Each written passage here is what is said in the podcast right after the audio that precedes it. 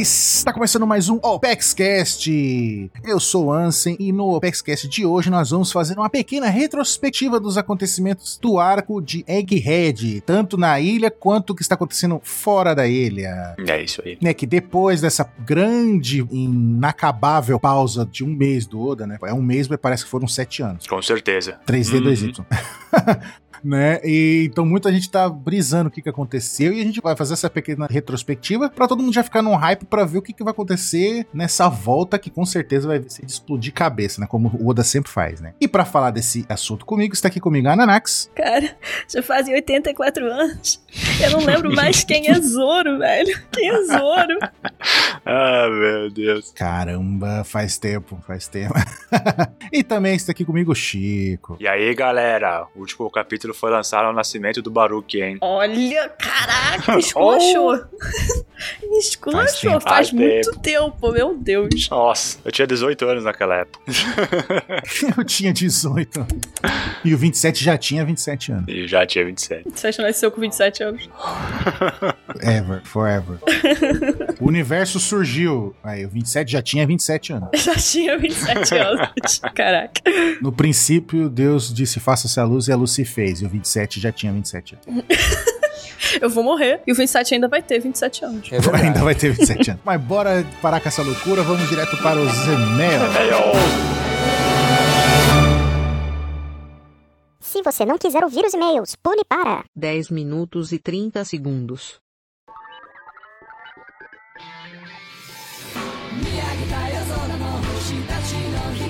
Bem-vindo à leitura de e-mails e recados aqui do Apex Cash. Eu sou o Baruch. Vamos lá, hoje eu estou no modo solo, como diria o Brook, né?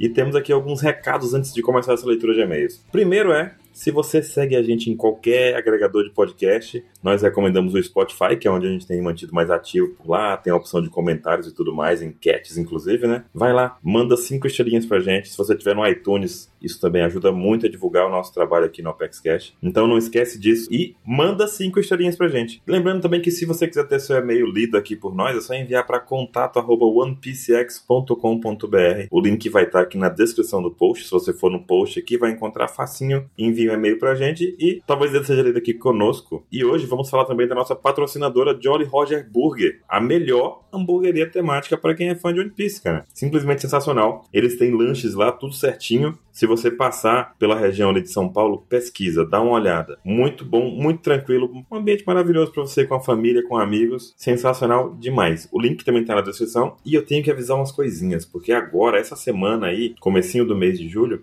eles lançaram uma sobremesa nova. Dá uma olhada depois nisso aí. Pesquisa no Instagram dos caras, a sobremesa nova que tem. Temática de One Piece também, viu? E também vai acontecer algumas coisas legais por lá esse mês agora e mês que vem. Uma delas é com a galera do All Blue, do Matheus do All Blue, que já participou algumas vezes aqui com a gente do Pauta Secreta e do Apex Cash. Ele vai fazer uma sessão assistindo o episódio do Gear 5 presencialmente na Jolly Burger e também assistindo live action com a galera por lá. Então, se você puder, passa por lá, dá uma olhadinha nas redes sociais do Matheus e da própria Jolly Roger Burger, que vocês vão ver por lá direitinho como é que vai acontecer, que dia vai ser, como é que vai ser e tudo mais.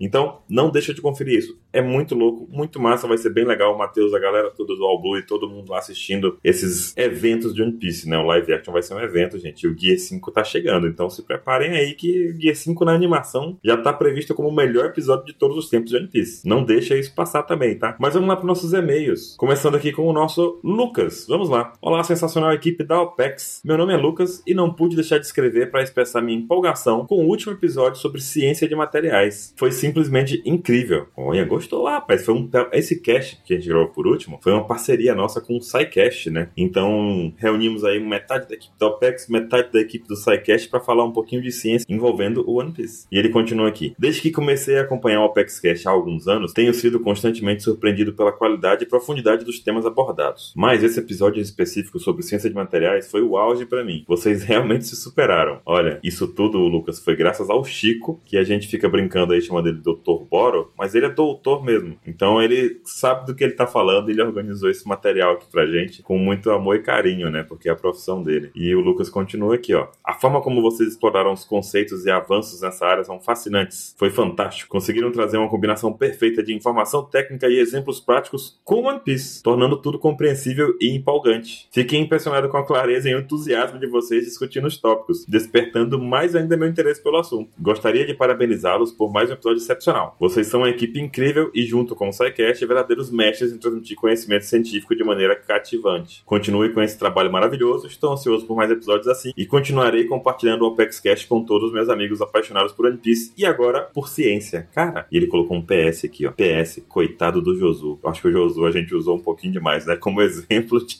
Mas aí fica isso, cara. Esse pensamento é muito bom, porque a gente realmente conseguiu unir a ciência com One Piece. A ideia era essa. Que bom que conseguiu te atingir aí. Que bom que você gostou também. E a ideia foi essa mesmo: usar o One Piece como exemplo, né? Para um conteúdo que é tão diverso tão complexo quanto engenharia de materiais, né? O Chico sofreu um pouquinho perguntando coisa lá e tudo. E realmente o resultado ficou bem legal. Engenharia de materiais, para mim, era uma coisa seriosa e com certeza me abriu os olhos sobre muita coisa. Obrigado, Lucas, pelo seu e-mail. E nós recebemos também alguns comentários. Inclusive, eu fui pegar é, comentários lá no pessoal do SciCast, porque o cast foi lançado aqui no ApexCast e também lá no SciCast, né? Lá com o pessoal do SciCast, eu peguei dois comentários. Vou começar com o primeiro que eu achei, assim, é nível Dylan de piada, né? Ele mandou aqui, foi o Guilherme de Nebier pode ser francês, de Nebier, não sei. Ele colocou assim: o episódio ficou maior que o normal, porque tinha bastante material. Tá bom, cabe um baduntos aí, editor. Realmente ficou um pouquinho maior do que o padrão do SciCast do que os nossos últimos padrões aqui do ApexCast, né? Ficou com duas horas de duração. Gente. Recebemos também aqui nos comentários já do ApexCast uma mensagem da Raina. Ela falou assim: Achei legal o episódio, se quiserem fazer mais, eu adoraria. Olha, cabe mais, viu? A gente vai trazer mais conteúdos desse tipo, porque realmente é interessante essa união do mundo real com o mundo de One Piece. Dá pra gente pescar muita coisa. A gente fazia isso nos primórdios do Apex Cash. No comecinho a gente já tava fazendo um pouco disso. E talvez essa seja uma boa hora pra gente retomar esse tipo de conteúdo, hein? Recebemos também aqui uma mensagem aqui da Milena. Milena disse assim: Muito bom, entendi uma parte e outras é mistério lendário. É isso mesmo. A gente comentou isso no cast. É um assunto assunto que é muito complexo. O Chico montou uma pauta pra gente com a maior clareza possível, mas certamente é um tema que é muito complexo, gente. Então a gente só pincelou ali, como o Chico disse. Algumas coisas eu vou só passar aqui e não dá para explicar muito nesse cast, não. Mas se vocês quiserem, podem mandar e-mail pra gente aqui com uma dúvida específica ou coisa específica que a gente, a gente vai ver a viabilidade desse cast. Porque pode ser interessante se aprofundar num material específico, já pensou? Inclusive, fica a dica para vocês que gostaram desse cast, para poder lerem os artigos que o Chico escreveu aqui na OPEX. Eu vou deixar linkado aqui no post, porque tem artigo interessante sobre engenharia de materiais também que envolvem a borracha, a engenharia da borracha, engenharia de materiais, no caso da borracha, que o Chico fez dois, duas partes bem interessantes sobre como funciona e como funciona a força elástica, como funciona a força do Luffy. A gente sabe, é claro, que não dá para misturar ciência exatamente com One Piece, porque o One Piece é livre, o Oda faz o que ele quiser da ciência do jeito que ele quiser. Porém, a gente consegue fazer esse tipo de paralelo e entender um pouquinho mais, né? Usar o One Piece para entender um pouquinho mais dessa ciência do mundo real, por assim dizer, né? A gente também teve aqui o comentário do o André, começa com W o nome dele aí, o André Santos. Ele falou: sou geólogo e achei o episódio muito interessante. Muitíssimo obrigado, André. Olha, se você quiser mandar também alguma informação, se você acha que a gente pode corrigir alguma coisa, manda pra gente também, que a gente não tem problema com isso. É sempre bom a gente trocar ideias aí, hein? E pescando também uma outra mensagem lá do, do SciCast, dos comentários do SciCast, eu peguei aqui a do Fábio Pérez. Fábio Pérez mandou: Oi, só agora tem um tempinho para sentar e elogiar o episódio da última sexta-feira, porque no SciCast foi lançado na sexta, mas no ApexCast foi na terça. E ele disse aqui: Foi muito legal, tanto pela rara apresentação do nosso querido Marcelo, o Guacha, inclusive, mais uma dica aí, se você não é seguidor do RP Guacha, tá perdendo tempo, porque lá o Guacha faz certamente uns episódios de RPG maravilhosos, são curtinhos, one shot. Procura aí RP Guacha, tem no Spotify, tem todo canto que você encontra, você procurar, você vai encontrar. E ele continua aqui. Pela rara apresentação do nosso querido Guacha, quanto pelo formato, que conforme foi comentado, nos remeteu aos primórdios do SciCast. Muito obrigado a todos os envolvidos. Muito obrigado você, Fábio, por ter curtido aí essa gravação, por ter curtido esse episódio, cara. Realmente ficou bem bacana. O SciCast já é um podcast. Se você não segue o SciCast, você tá errado também, ó. Porque o SciCast é o maior e melhor podcast de ciências do Brasil que você vai encontrar. Eles têm diversos casts gravados já, um histórico de casts semanais aí. Surgiu mais ou menos na época ali do Apex Cash e desde lá também nunca pararam de produzir conteúdo científico. Tem várias vertentes ali, tem vários podcasts, subpodcasts envolvendo ali o SciCast. Então, entrem no Portal Deviante vocês vão encontrar muito conteúdo sobre diversos assuntos envolvendo ciência de forma geral. Não deixem de conferir o SciCast também. Bom, mas vamos lá para o nosso cast de hoje. O tema principal é muito extenso, vai ser um cast mais longo também. Espero que vocês gostem, porque o mangá tá voltando. O mangá de One Piece deu essa pausa de quatro semanas aí. Meu amigo, que foi isso? Quatro semanas de muita loucura, hein? Então, vamos lá ouvir esse resumão, esse Telecurso 2000, retrospectiva do que aconteceu em Egghead. Egghead foi um arco cheio de coisas, e se você não lembra o que tá acontecendo, se você quer se preparar para esse retorno do mangá, agora é a hora. Senta que lá vem a história. Valeu!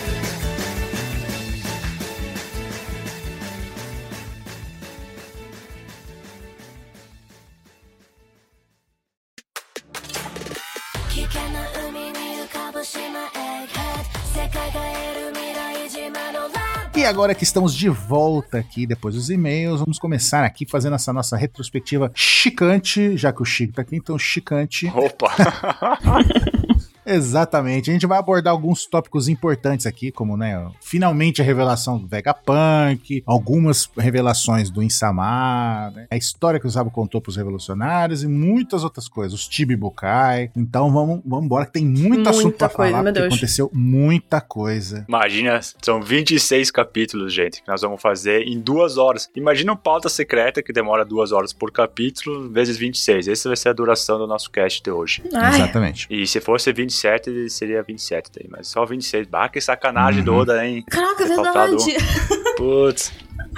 Tudo bem. Caramba, Só pra não ser 27. Né? Então a gente já começa quando depois os Mugiwaras partiram de um ano ali e começam a chegar numa região que o clima do oceano vai mudando. A gente vê que vai começando a ficar frio, frio, Tempestuoso. neve, não sei o que, vento, é tempestuoso, uma ventania, um mar revolto. É, o que que tá acontecendo? O que tá acontecendo quando do nada me cai de dentro do navio uma menina, uma criancinha. Uma criancinha. de Cabelo rosa, e a gente vê a menina de cabelo rosa e reconhece na hora. Lógico, no mangá não tinha, né? Mas a gente sabe depois que era a Bonnie na forma criança dela, rejuvenescida. O que, que tá acontecendo aqui? A gente fica perdido, né? E é exatamente nesse ponto a gente descobre que eles estão na região da zona climática ali de Egghead. Isso aí foi lá por volta do capítulo 1060, se não tô ficando maluco. Não, sim, foi inclusive o mesmo capítulo. A gente tinha acabado lá de ver um, um cliffhanger maluco, que foi quando apareceu lá a destruição de Lulúzia, né? Por Insama. Isso. Sabe, a gente vê o Sabo ali, então, nossa, cara, que hype. E cortou e já teve essa p... pra zona climática de Egghead, que é uma bagunça, né? E a gente vai vendo o bando dele se aproximando ali da Ilha do Futuro. É muito legal essa aliança que o Oda já estabelece com a Bonnie, que foi uma personagem que, né, a gente sempre quis saber mais dela o tempo inteiro. Uhum.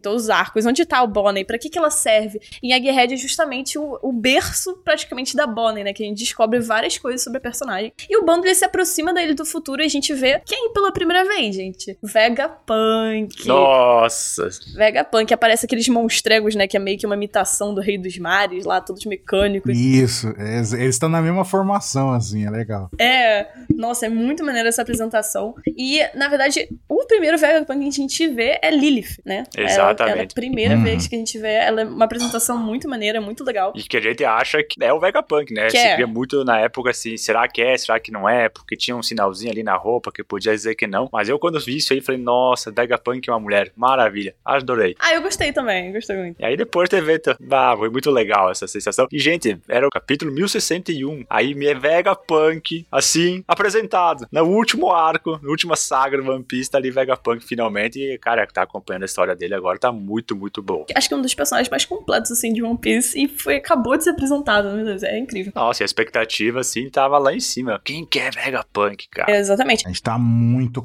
muito tempo, muito tempo pra saber como é que é a aparência do Vegapunk. Aham. E eu gostei que o Oda ele preparou um longo terreno pra chegar assim, Egghead, deixar tudo explicadinho, mas a gente é um personagem que a gente já conhecia há muito, muito tempo. E nos próximos capítulos a gente vai vendo mais da, de Egghead, né? A gente conhece o Shaka e o Atlas, que são também outros dois personagens que também falam que são o Vegapunk. E aí, Oda? Aí já começa a ficar estranho. Que sacanagem é essa, Oda? Tu tá ficando maluco, meu? Exatamente, começa a ficar Hum, estranho, tá se gente. multiplicando aí, né? É, depois a gente descobre que são satélites, são seis contrapartes do Vegapunk, então são seis Vegapunks também, além do original que a gente ainda. Até então a gente não tinha visto a aparência do original. Exato. É, pra quem não tá lembrando, o Shaka é aquele que tem a máscara do Daft Uhum, Punk. que é o bom, o justo. É a Lilith, ela com a jaqueta, tipo com aqueles macacão de radiação, assim, com a jaquetinha, é, com a bazucona na mão, é toda estressada, querendo atirar em todo mundo, né? Tá controlando lá os, os monstros marinhos, o ciborgue lá. Uhum, Tem a Atlas, Aí a Atlas, é, que ela é o Astro Boy. exatamente. parece uma criança gigante. Pensa no Astro Boy, agora pensa no Astro Boy gigante. Só que em vez de ser um menino, é tipo uma garota, assim, só que Astro Boy, entendeu? Eu não sei se tu falar que ah, pense no Astro Boy ajuda muito em Yancy, mas tudo bem. É verdade. Pensa no Mega Man. Mega Man. Perfeito. Pensou no Mega Man? Agora então. Agora pensa no Mega Man e, e só que é uma garota. É. É a mesma coisa do Mega Man, que tem o canhãozinho, É, tem as é, botinhas é, gigantes. Tá, ok. Boa referência. Né? Aí depois a gente começa a ver os outros contrapartes do Vegapunk. O Edson, que ele tem a cabeça que parece uma tomadinha, assim, tipo um robozinho pequenininho. Hum, referências? Aham. Uhum. Teu amigo, né, Ansem? É, o, o cientista que inspirou o nome dele, né? Thomas Edison é um grande cientista que roubava todas as invenções dos outros. E, Tu é muito fã do cara, né? Exato. Ladrão desgraça. aham. Pauta secreta. Patenteava tudo o nome dele. Pô. É, patenteava tudo o nome dele e falava que foi que fez, não fez por mim. Eu, hein? É, e aí temos o Pitágoras, o cara da Gosto. matemática lá, né, Gosto que o pessoal dele. ama o Adoro Pitágoras, ele. né? Ele é grandão, um robozão também, grandão assim. Uhum. Que a gente vê que a inspiração do Oda, tipo, tinha um desenho antigo que era inspirado nisso daí, que é o 27 fica insistindo, mas na verdade todo mundo sabe que é inspirado no robô gato que tem no Chrono Trigger, no começo do jogo. É igualzinho, igual. Procurem gato Chrono Trigger, vocês vão ver, é o Pitágoras. Igual. E a York, que é uma, uma garota também, grandona, assim, bem alto, acho que ela é a maior Sim. de todas. Hum, é, eu acho que Né? sim. né? Com aquelas roupinhas Estilo Oda, né? é, biquininho, a botona gigante. E aí ele descobre uma coisa interessante nela, que ela, cada um tem uma especialidade. E a especialidade dela, da York, é um, é, são três. Uhum. Ela come, dorme e caga. Ah, é verdade. É, é o ciclo da vida dela, né? Interessante. É, e é legal que o Brook não precisa perguntar, né? Ah, não. Nem o, o Brook não precisa perguntar, eu posso ver essa calcinha? Ele já tá vendo. E o Luffy não precisa perguntar, você caga? Ela, ela só É. faz isso. E eu acho que assim, antes, antes, em vez de falar que é especialidade, nós podemos já falar que na verdade não é bem especialidade, é uma parte da personalidade ou alguma coisa que está muito Isso. relacionada ao Vegapunk, porque o Vegapunk, Uhum. quando o, verda- o verdadeiro, Uhum. o Stella aparecem, O Stelo. que é aquele personagem que Isso. foi teorizado por mil capítulos, qual que era a aparência, e de repente aparece um louco igual ao Einstein, que nos quebra a cabeça. Exato, a cara dele é de um Einstein. Até a mansãozinha na cabeça. Exato. Bom, primeira coisa, né? O próprio figura do Vegapunk foi algo também que foi muito, muito, muito, muito especulado e que finalmente a gente conseguiu ter a revelação nesse arco. Então, Sim. muito maravilhoso. E saber que ele foi dividido em seis pessoas, o próprio Vegapunk fez isso e deu partes das suas personalidades para essas seis pessoas, e essas seis pessoas Uhum. acabam se tornando o Vegapunk também, é mais um sinal da genialidade e, sinceramente, era algo que eu acho que ninguém esperava, né? Nossa, ninguém, não. Não, Ninguém não. esperava. Ninguém esperava. Foi incrível. Esse esquema de dividir em personalidades e não, isso aí é impossível ninguém ter Não, não pensado tem. nisso. aí. Ah, mas- aparência eu chutei, cara. O Oda fazer a, aparência do maior cientista de One Piece ser a aparência de um dos Cientistas do nosso mundo. do mundo real, cara, é, chega a ser até simples assim, né? Tem que dar Mas parabéns. combinou, mas combinou. É, Tipo, alguém em algum. É. Não é porque é simples do que não é bom. parabéns por ter conhecido Einstein. Exato, tipo, a gente mesmo, tipo, em algum momento a gente chegou a pensar, será que ele tem a aparência do Einstein? Pensar, tipo, a gente pensou em tudo, tá? Então, to- todo mundo acabou acertando, isso não foi difícil de acertar. Mas, e, e eu gostei que, tipo assim, ele, ele entregou simplicidade relacionada à aparência do Vegapunk, mas todos os outros quesitos relacionados ao Vegapunk não são nem um pouco simples. Não. não. Porque, por exemplo, essa questão que a gente viu até no capítulo 1062, né, da divisão do, Uhum. Do corpo principal com os satélites, todos eles estão conectados. Isso é muito importante a gente saber disso. Porque todos eles, todos os dias, eles experienciam coisas diferentes. Esses- os seis corpos, eles têm personalidades diferentes, eles experienciam coisas diferentes. E pra onde vão essas experiências? Como é que chegam no corpo principal, né? Aí pra isso que a gente tem o Punk Records, né? Porque Egghead em Tora é a ilha do futuro. Então, tem Uhum. todas as invenções e bugigangas lá do Vegapunk estão nessa ilha do futuro, uma ilha cientista, uma ilha de pesquisa, né? E Punk Records é, acho que é a maior, assim, pra mim, é a que eu mais admiro invenção do, do Vegapunk, porque é muito incrível a mentalidade que ele teve pra construir Punk Records. É como se fosse um cérebro compartilhado Uhum. né? A gente descobre, por exemplo, é, mais tarde, que a Akuma no Mi do Vegapunk é justamente a Nomi Nomi no Mi, que é a fruta do cérebro, né? Causou muito, muita Isso. controvérsia aí também no fandom sobre essa Akuma no Mi. É, tanto que ele é cabeçudo, o Vegapunk, é engraçado. Exatamente. E agora ele não tem mais aquela cabeça, ele só tem a maçã, né? Então, tipo assim, o cérebro do Vegapunk atualmente é justamente Punk Records, é onde todas as informações estão indo. E os satélites se conectam uma vez ao dia em Punk Records, que é aí onde eles compartilham E sincronizam em conhecimento. o conhecimento, né, as experiências. Muito maneiro. Cara, o cara tirou o cérebro, botou uma antena na cabeça, guardou o cérebro dentro de uma caixa, de, um- de uma sala escura e pronto, como se fosse a coisa mais trivial do mundo, sabe? Tipo, Uhum. o Roda Ness foi muito genial, cara. Sim, foi muito genial. Aham, não, e, o- e o pior, que eu não sei se foi intencional do Oda, pelo que jeito que a gente conhece o Oda, que ele adora fazer trocadilho em várias línguas, Hum, né? Igual eu sempre cito o golpe do, do Kyros lá, que ele derrotou o Diamante, que é um golpe, tem sentido em quatro línguas diferentes, e as quatro línguas têm sentidos diferentes e todos faz sentido com o que tá acontecendo na luta. incrível isso. É genial Uhum. isso daí. Então, e não é só isso, né? Em um monte de coisa o Oda adora fazer trocadilho com línguas diferentes. O Vegapunk tá com a cabeça vazia, com o cérebro fora, é aberta, e ele é um cientista, e ele tá com aquela cara do Einstein da foto lá com a língua pra Uhum. fora, com cara de maluco. É É, genial. genial. porque talvez ele tenha pensado no sentido da piadinha que a gente tem aqui. Ah, o cara é um cabeça oca, ele realmente tá com a cabeça oca, entendeu? E ele tá parecendo um É, ele tá doido, tá? Ele idiota, fica né? correndo pra lá e pra cá. É, ele tá meio doidão, então fica, faz sentido também, entendeu? Sim. Não sei se é a gente que inventou isso, né? Ou o Oda pensou realmente nisso quando ele Ah, mas pensou no design do personagem. tu sabe, né, Ansem? Se a gente gosta, é canônico, né? Então. É canônico, é canônico. Nós que fazemos as leis. exato. É, na verdade, não é a OPEX que faz One Piece, então é É, exato. E eu gosto que, tipo assim, Egghead, desde os primeiros capítulos, sempre foi um arco muito caótico. São sempre Sim. muitas coisas acontecendo Uhum. ao mesmo tempo. Eu acho que é o arco que mais entregou conteúdo pra gente de uma só vez, sem enrolação. Ah, é. Uhum. É muito Nossa, bom. caos de informação. Eu acho que antes da gente começar a falar dessas informações que são de explodir cabeça página a página, que é muita informação, eu acho que vale a pena a gente descrever como é que é, o que, que tem ali em Egghead. As pesquisas, Uhum. tudo, que levantou um ponto que aí a gente já começa com as explosões de Hum. cabeça. Que é, por exemplo, as tecnologias. A gente chega a ver eles explorando a ilha, já tem um monte de ciborgue lá. Uhum. Uns monstros marinhos ciborgue, Sim. com parte robô, raio laser no olho, um monte de coisa. Aí eles entram ali e tem um laboratório que é de comida que surge do nada. Eles põem um negocinho lá e surge a comida que quiser, né?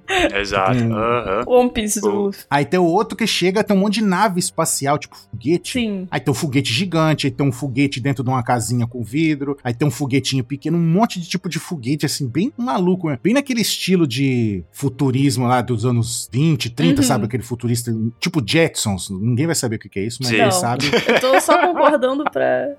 Mas quem sabe vai Tá. entender o que eu tô falando. Aquele futurista do, do passado, futuro do passado, sabe? Uhum. Sim, aquele tempo, português lá, aquela Aham. pretérito perfeito, tu tá falando. Pretérito do É. passado. Não existe, mas mas não, tudo bem. O futuro do pretérito, mas não o pretérito do futuro. É isso. Mas então, é aquele futuro, tipo, já antiquado, tá? E tem todas essas coisas lá. E a gente vai vendo, caramba, ele que inventou tudo isso, tá ligado? Arma laser. Aí tem hora que a Bonnie tá nervosa lá e quer bater no Vegapunk, a gente já vai falar por quê. Mas ela quer bater no Vegapunk, ela começa a pegar um monte de equipamento do. que tá tipo um lixo, Aham. assim, que Uhum. o Vegapunk jogou fora. Aí ela puxa um sabre de luz, velho. Começa a querer dar uma sabrada nele, assim, tá ligado? Aí você, caraca, Sabe a luz que chama inseto, não sei o quê. é. Ah, É.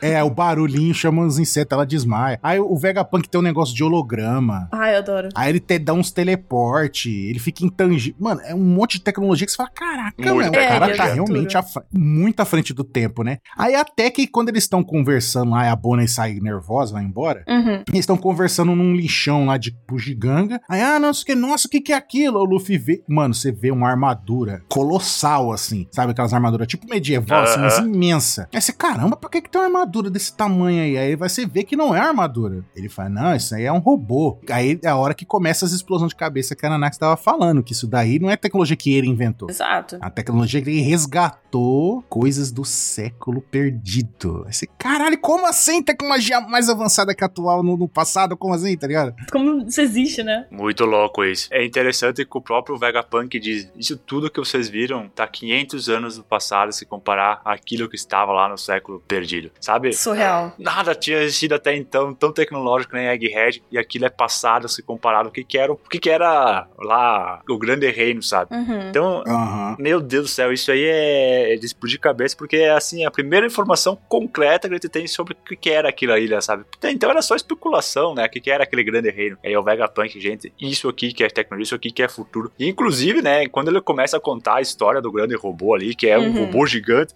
cara, aquele robô, ele veio do século perdido, 800 anos atrás. Só que há 200 anos atrás, ou seja, no período de 600 anos, esteve funcionando de alguma forma, a ponto de tacar a Marijua sozinho. E só Sim. não acabou com tudo aquilo porque acabou a energia, acabou a pilha. É, ele desligou do nada. E isso é muito louco. E aí o Vegapunk revela, né, que o grande sonho seria então ter, o grande sonho dele, né, seria toda aquela Uhum. tecnologia que ele tem lá distribuída por tudo que é lugar, mas usando as fontes de energias que permitem que isso seja possível. É, tipo, renovável e ilimitada.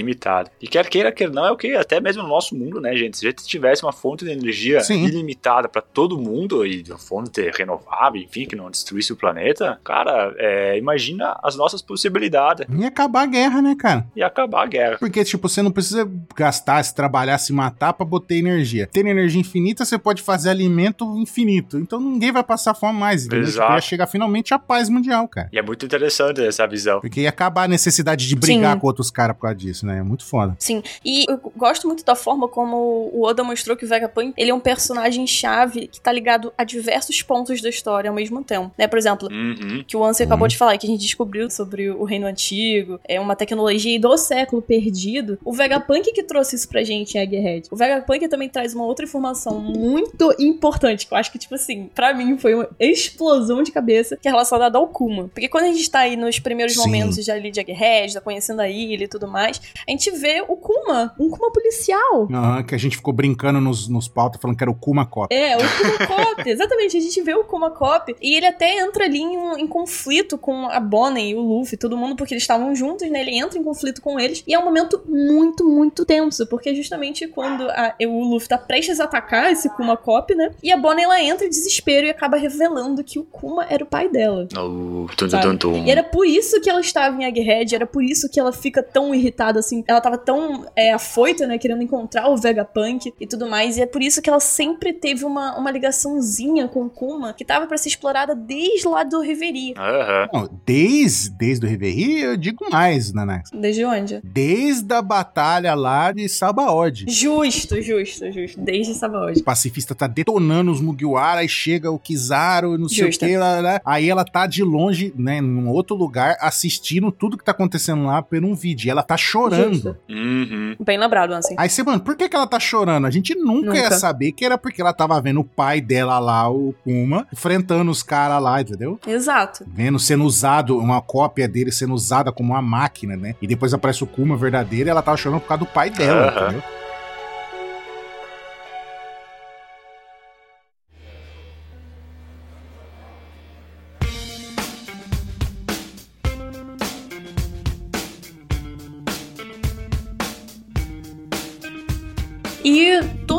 Esse relacionamento da Bonnie e do Kuma, quando ele é abordado pelo Oda em One Piece, é sempre um momento muito sensível, né? A gente sente ali a dor da personagem. A gente sente os chapéus de palha também, principalmente o Luffy, o Jinbe, todo mundo solidarizando. Isso existe? Sim. Sim. com a dor dela, né, tendo empatia e tudo mais. E um dos momentos que fica, assim, marcadíssimo na, na minha mente relacionado a Bonnie e o Kuma é quando a Bonnie, ela vai revisitar as memórias do pai dela, né? É um momento muito Uhum. forte.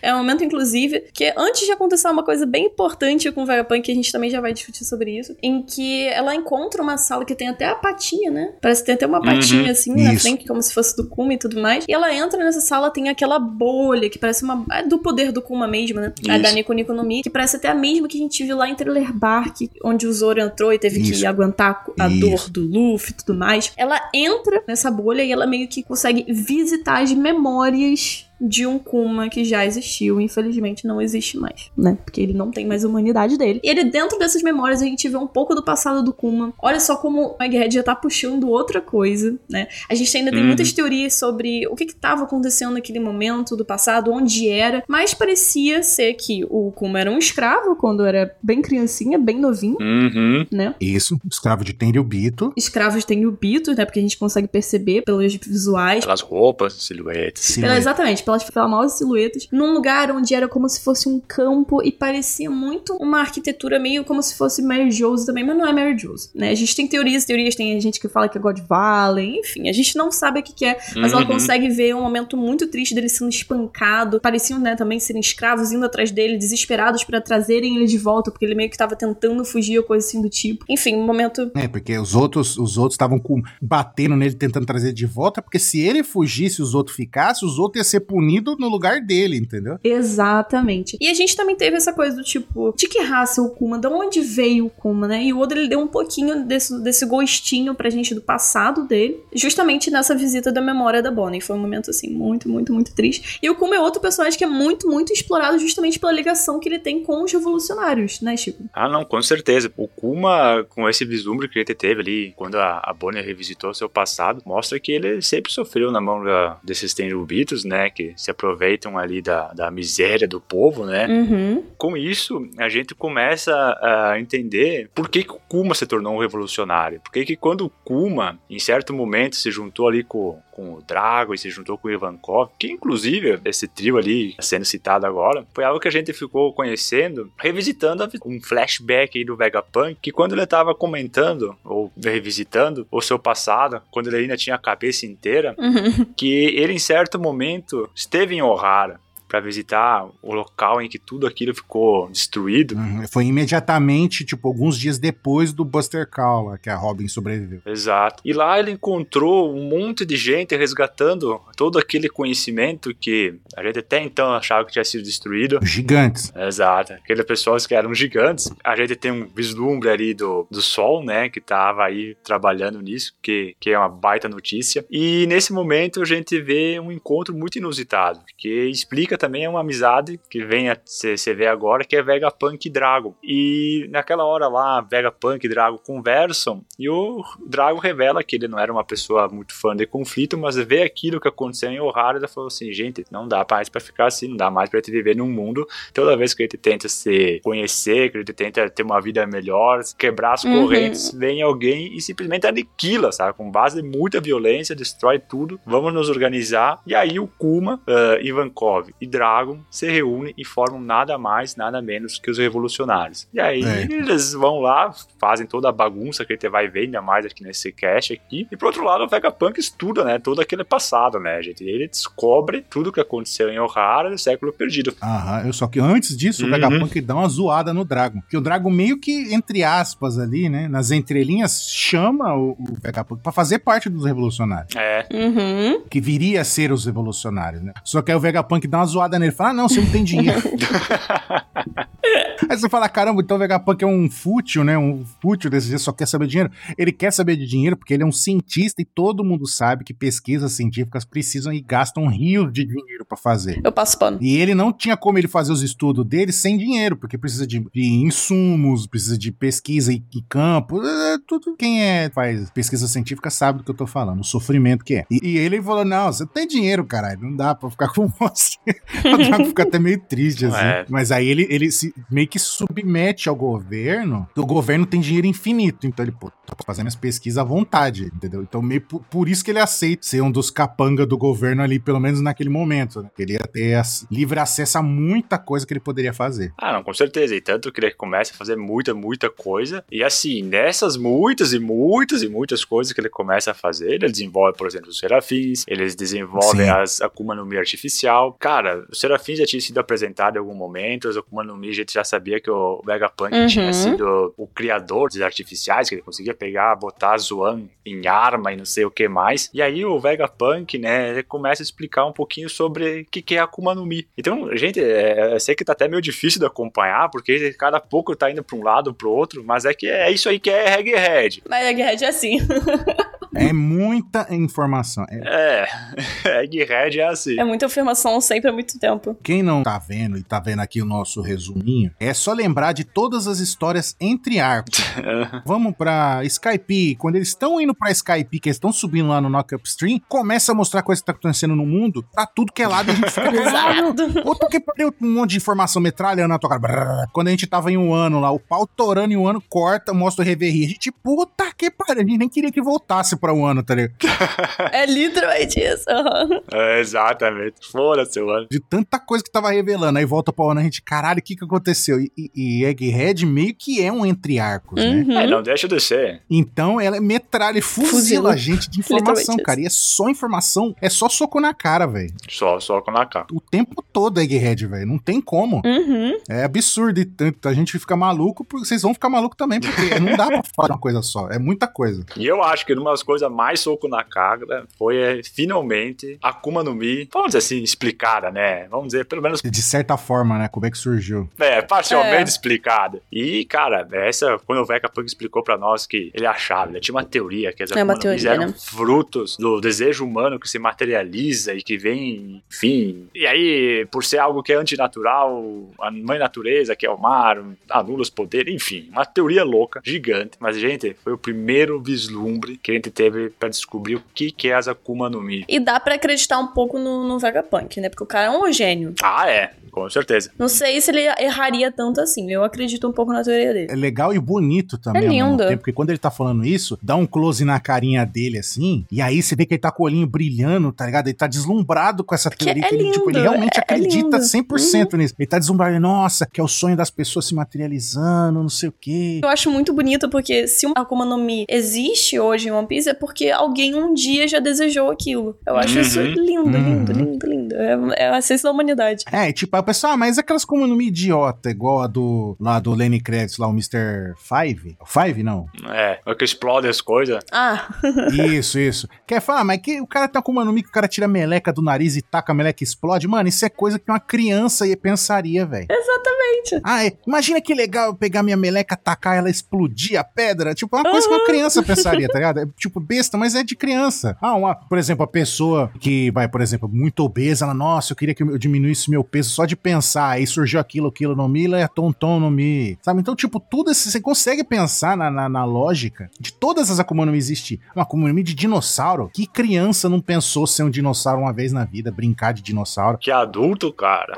Puta merda. Uhum. puxa pela criança, deslumbrada, imaginando coisa. É o sonho da pessoa, entendeu? É aquele negócio que o, Barba, o maldito do Barba Negra fala, e ele, mais uma vez, ele tá certo. O sonho da pessoa não tem fim, cara. Não tem, enfim. E é muito louco. Porque, cara, o Akuma no Mi. Eu me lembro que na época gerou muita discussão e meio que a gente aceitou, a gente comprou, sabe, essa, essa explicação do Vegapunk, porque ela, além de tudo, é bonita, né? Ela é bonita. É, tipo naquela, é a explicação definitiva e final do que é? Não, não é. O próprio Vegapunk fala que é o que ele imagina, que, né? Eu acho que de repente o que falta é uma tecnicidade ali, sabe? Ah, com- mas assim, ó, Isso, ele, ele não tá batendo o martelo, não. É, É. isso e fato, já comprovei. Não, não. Ele, tá, ele chegou nessa conclusão, né? aham. Ele mesmo não dá certeza, mas ele fala, eu, eu gostaria que fosse isso mesmo, sabe? Ele tá, é o- tipo um sonho dele, né? Exato. É muito bonito. E aí, com essa história de investigar Akuma no Mi, criar essa teoria, Pesquisar as informações de Ohara. Exato. Ele acaba se tornando uma pessoa muito é, conhecedora de diversos assuntos e ele, é, obviamente, por o governo perceber isso e já estar financiando ele, o governo não ia deixar ele só ficar pesquisando coisas interessantes, tipo Akuma no Mi, Ohara, Século Perdido. Livremente. Ele ia Uhum. querer desenvolver armas também, né? Porque, obviamente, sempre é interessante para um Estado ter jeito,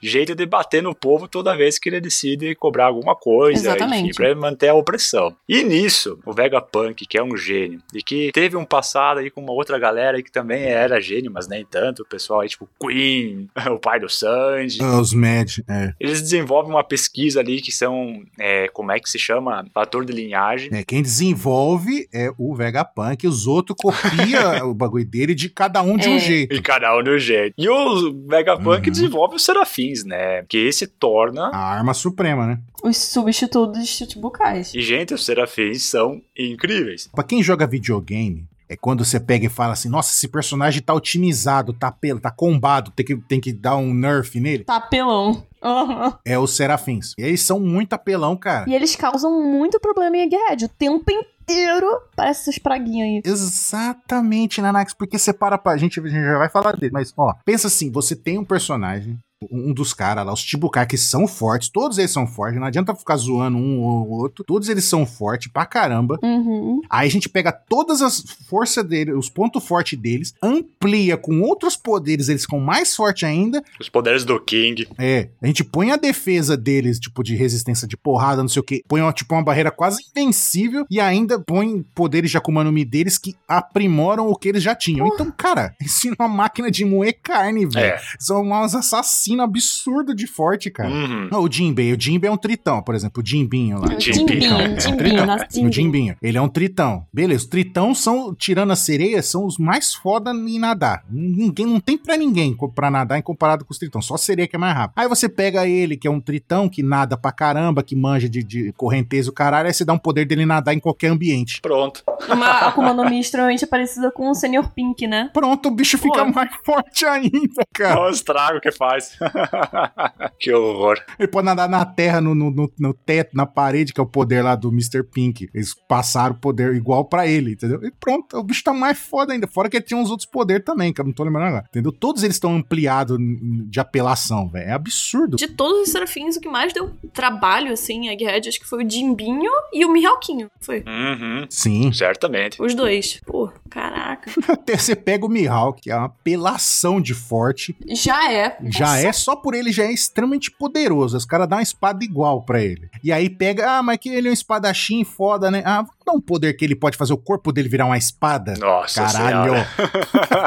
o cara nunca tá desarmado, cara. Jamais. Fora o upgrade que deram nele também com o lance do King. Aham. Pô, Sim, que a defesa dos Lunarianos, que eles são mega resistentes naturalmente, e se eles se machucam, eles ainda podem usar o foguinho que fica nas costas pra se curar. pô, cara. É um, é um absurdo. É um absurdo. Porra, como é que você derrota uma porra dessa, Não, não tem velho? como. Não, tanto que tá lá Luffy, Lute, é, Kako, Zoro pra enfrentar dois de serafins. É impressionante, cara. E eles estão indo na, na porrada violenta lá. E não tão pegando leve. Não, Não, ah, tô exato. pegando leve. Não tão, não. Não, então não. Não tão, não. O Luffy poderia ser mais ignorante? Poderia. Poderia. Mas eles não estão pegando leve, não. Eles estão descendo o cacete e não tá dando conta, velho. O Luffy vai ter que apelar em algum momento contra eles. Verdade, vocês agora abordaram um assunto muito bom. A questão do loot do Caco. A CP0, que do nada brotou em Egghead também. Nossa, teve isso daí, né? Te- teve isso daí. Teve isso daí, né? Ah, não, eles. Por que, por que, que eles brotaram? Vamos explicar pro pessoal por quê. Vamos ver. É, vamos explicar porque já tá com tudo respondido. Por quê? O, o- a gente tava falando do, da Akuma no Mi, que o Vegapunk tá estudando Akuma no Mi, ele é fodão. Sabe o século perdido. Tá com tudo armazenado. Descobriu coisa do, de- de- do século perdido. E viu todos os estudos de Ohara. Os caras de Ohara já tava muito avançado em um monte de coisa lá que eles sabiam, lá que eles traduziram. Então o Vegapunk tá com conhecimento monstro de muita coisa que tem coisa que o governo mundial não quer que a galera sabe. Exato. E eles viram que, que ele já tá ficando co- sabidinho demais. Aí falaram, vamos esfriar esse cara aí, cancelar o CPF É. dele. Deu lá. Vamos, vamos, vamos dar uma esfriada no cara aí, dar, né? Sumir com ele. Porque tá, daqui a pouco vai ser um perigo esse cara pra nós aí. E aí mandaram os caras, né? A CIP0, que são os caras. A CIP que tá ali, obedece diretamente os Gorosei. Uhum. Mandaram lá e a gente vê o nosso estimado Lute, né? Junto com o estimado Caco. Foram pra lá. Vamos lá, com a Stussy também, que ah, um arco anterior lá em O que, que a gente descobriu que ela era da CIP0 e tal, não sei o que. Beleza. Chegar lá, eles estão lá pra matar o Vegapunk. Exato. E Eles também já chegam arregaçando, que eles chegam, ah, vamos entrar. Ah, mas não vão deixar entrar porque tá fechado a Egghead, hein? Falou, valeu. Uma das satélites fala, não, não dá pra entrar agora não, que eu tô ocupado aqui, eu tô no banheiro. Aí eles chegam detonando os bichos marinhos lá e vai entrando e eles vão pra matar o Vegapunk, eles não querem nem saber. Só pra matar. Exatamente. Só que eles não contavam que ia encontrar o Luffy no meio do caminho, né? Não. O Luffy. Merda. nossa. Um Yonko. Merda. É. Ah, eu não aceito que você é o- um Yoko, o Rob Lute falou. Falou. nossa, Últimas palavras antes de tomar um hit kill do Luffy. Ficou cantando de galo, o Luffy ficou brincando com ele. Aí quando o Luffy cansou, deu um soco, acabou a luta. E toda a entrada da, da CP0 ela foi muito facilitada, né? Porque a gente Sim. também tinha nesse enredo de Egghead uns eventos estranhos acontecendo pro lado do Vegapunk. Isso, bem lembrado. Né? Então, por exemplo, a gente tem esse momento em que a CPZ ela tá prestes a ter ali o contato com os chapéus de palha pra tentar pegar o Vegapunk e tudo mais. A entrada deles foram facilitadas justamente porque. Ai, qual é o portal? Qual é o nome? Da barreira, gente. É barreira milagrosa, misteriosa. Barreira misteriosa. Tá, então, a barreira misteriosa de. que a gente esqueceu o nome agora. A barreira misteriosa. É, que é tipo uns laser lá, que quando a pessoa tenta invadir, toma um raio na cara, cai torrado, né? Exatamente. Punk Records, ele tinha essa, essa proteção, né? E o que que acontece? Do nada ficou offline essa barreira misteriosa. E aí, essa Hum. pessoa ele pôde entrar sem menores problemas e tudo mais. Eu tenho que levantar uma coisa que a, a astúcia, ela é muito sacana. Hum. Ela pega e, e manda o, Ah. o Caco, não, vai lá, e não sei o que. Aí ele pula, toma um raio na cara, quase morre com o raio. Ela, ah, eu esqueci de falar que tá acionado, não dá pra entrar. Aí você fala que filha da mãe. É, ela é maravilhosa. Nossa, eu amo essa mulher. Ela fez de propósito, Com tá certeza ligado? Fez. E ela tem um motivo que ela fez de propósito, né? Que a Nanax daqui a pouco conta pra você. Mas continua, Nanax. É, exatamente. Aí o que acontece? A partir desse capítulo, que eu acho, se eu não me engano, foi em 1071, a gente teve vários outros indícios de que tinha uma coisa muito errada. Uhum. lá, lá em Egghead. Por quê? Provavelmente um, tinha um traidor ali que tava tentando sabotar o lado do Vegapunk, entregando as coisas muito de bandeja assim para o governo mundial. Né? A gente teve vários acontecimentos. E a gente, posteriormente, a gente acaba por descobrir que quem era o traidor de Egghead era justamente um dos Vegapunk. Hum. O que faz até sentido, porque como tinha muito acesso a tudo, tava podendo manipular câmeras, serafins. Porque os serafins, inclusive, pessoal, a gente descobre em Egghead que eles têm uma ordem de autoridade, né? Hum. Eles têm um chipzinho implantado neles e, dependendo da pessoa que tá dando as ordens pra eles, essa ordem ela pode ser sobreposta se o outro que mandou de novo tiver uma no nível Uma superior nessa, maior. exatamente, nessa ordem de autoridade. Essa ordem de autoridade é o quê? Goroseis, né? Estão no topo. Uhum. Isso é o top. Aí depois dos Goroseis a gente tem Vegapunk, Isso. Ele e todos os satélites. ele e todos os satélites. Depois do abaixo do Vegapunk e todos os satélites a gente tem a CP, Sentomaru. Santomaru e depois a gente tem CP0, né? Isso aí. Na verdade, qualquer um que tiver o negocinho lá de, de ordem. Exatamente. É um item, alguma coisa assim que a pessoa porta e ele pode dar ordem. Exatamente. Então, várias vezes, as ordens, por exemplo, da CP0 eram sobrepostas. E a gente ficava assim, ué, mas quem deu essa ordem se a CP0 não foi a CP0 que deu? Será que foi um dos Vegapunks? A gente começou a especular se tinha um traidor realmente era dos Vegapunks ou não. E o Oda deu essa resposta pra gente e acabou que o traidor do Vegapunk ali que tava tentando sabotar todas as coisas que estavam acontecendo em Egghead era justamente a York, que era Uhum. a- uma das primeiras satélites que a gente falou aqui, que tinha só aquela personalidade de comer, cagar, dormir, que era meio inútil, a gente ficava assim, ué. E ela era traidora com um sonho, o que é interessante, porque dá uma personalidade maior pra ela, né? Que o objetivo dela era se tornar Tenryubito, Uhum. né? Porque ela ia poder comer, cagar e dormir à vontade. O quanto ela quisesse. Exatamente. Isso não foi falado, mas a gente tá tirando essa conclusão aqui. Não, Mas é, é. É, quando você, Pensa. né? Deve, será que por isso? quando você torna um terrobito, é isso aí, né? is Não faz mais nada. Trabalhar que é bom, nada. É só comer, dormir, cagar Isso é e viver no trabalho dos outros. É. É, e, e chicotear escrava. Só isso que você faz. É, é isso aí que faz. É. Mas é muito louco porque é, com essa revelação que a York tá querendo ser a traidora, né? E ela quer se tornar um Tenryubito e ser o único Vegapunk, é, nós entendemos por que, que o governo mundial mandou a CIP-0 ali pra aniquilar. Sim, porque que descobriu, como descobriu que o Vegapunk tava com um estudo tão avançado nessas coisas, né? Exato. Exato, porque isso era, na verdade, um segredo até para o governo mundial. E isso foi algo que deixou tão puto o governo mundial, que mandou CIP-0, não foi só isso, gente. Eles mandaram um almirante, o Kizaru, e um Gorosei, para acabar Sim. com Egghead, destruir tudo lá, É literalmente isso. destruir tudo. Você vê, a gente nunca viu um Gorosei fora daquela maldita sala das reuniões. Exatamente. Nunca sozinho, nada. Eles sempre ficavam lá. Não, mas não, mentira. Eles, a gente já viu eles já caminhando assim nos corredores. Passeando, fofocando, que eles só sabem fazer isso. É. E aí, do nada, brota um Gorosei lá em Egghead. E não só um Gorosei, porque o Oda apresentou esse Gorosei, né? Foi o primeiro nome Deu de o Gorosei. nome dele. Exatamente. Que foi justamente aquele aquele que tem cabelo estranho, de, sei lá, do século XX, não sei, e barbinha. o Marx. O Cal, É. o É exatamente, que é o San Jagácia Saturne. Olha só que nome É. bonito. Nossa, isso foi um momento Foi um momento muito incrível, porque já tá tudo se explodindo em Egghead. É traição, é CP0. A gente teve a luta também do Lute versus Luffy, que a gente não vai se concentrar nessa luta aqui, porque... Não. Fica irrelevante. Exatamente. É irrelevante, Elcio? Não, não, não, não, não. O Lute ficou, ah, não, eu sou fodão, não aceito você, eu não aceito o resultado das urnas, eu vou bater em você. Aí eu despertei minha Akuma no Mi também, o Luffy, nossa, que legal, Pearl, acabou a luta.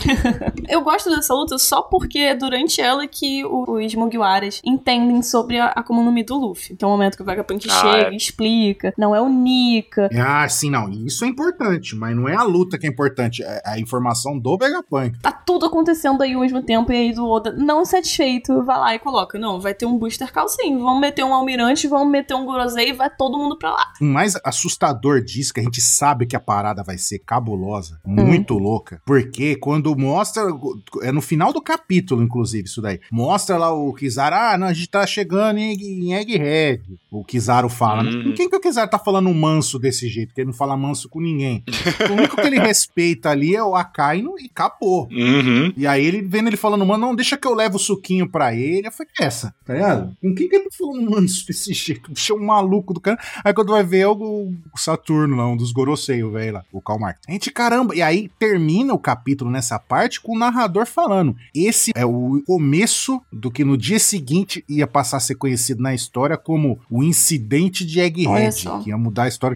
Nossa aí você fala, mano, o que, que vai Que que vai acontecer acontecer? que vai virar uma história global. Tipo, todo mundo vai lembrar do que aconteceu ali como um incidente de Egghead. Caralho! Vai ser muito grande o que vai acontecer, tá ligado? É, e a gente assim, né, pensava que já em seguida ia ver tudo isso aí, e a gente ia ver como que ia desfechar Vegapunk, e a história mudou de, de sentido, né, e antes de a gente entrar Uhum. nisso aí no- na pauta, só vamos fazer aqui uma reca- recapitulação sobre o Vegapunk, e já vamos continuar aqui em Egghead, nem mais Egghead é, né, já é além da Egghead. Nós descobrimos quem que é o Vegapunk, como ele é dividido, como é que ele se classifica, Uhum. tudo que ele sabe. Ele comentou sobre nós, sobre Serafim, sobre fator de linhagem, sobre Akuma no Mi, sobre século perdido, sobre Ohara, sobre o revolucionário, sobre Kuma, sobre Bonnie, sobre tecnologia, sobre fonte de energia. Tudo isso em alguns capítulos, de uma forma muito concentrada, enquanto tinha Luffy batendo em Lute, traidor, não traidor, e para finalizar, um incidente que vai acabar com o mundo e um Gorosei chegando, sendo revelado. Então, esse é o tamanho Cara, é- do Vegapunk. Isso que é o Vegapunk fez no mundo One Piece e por isso que nós estávamos esperando. Eu não esperava menos. Aham, cara. Não esperava menos também. Não esperava menos. Incrível. Tô bem surpreendido. E o Oda nos encheu de informação. A gente esperava muito do personagem e o Oda trouxe e a gente foi surpreendido, mesmo esperando um monte. É absurdo, cara. É muito bem lembrado. E é legal que do século perdido, essas informações do, do, do Vegapunk faz a gente repensar tudo do século perdido. Tudo que a gente conhece do século perdido, que a gente achava do século perdido, tá errado.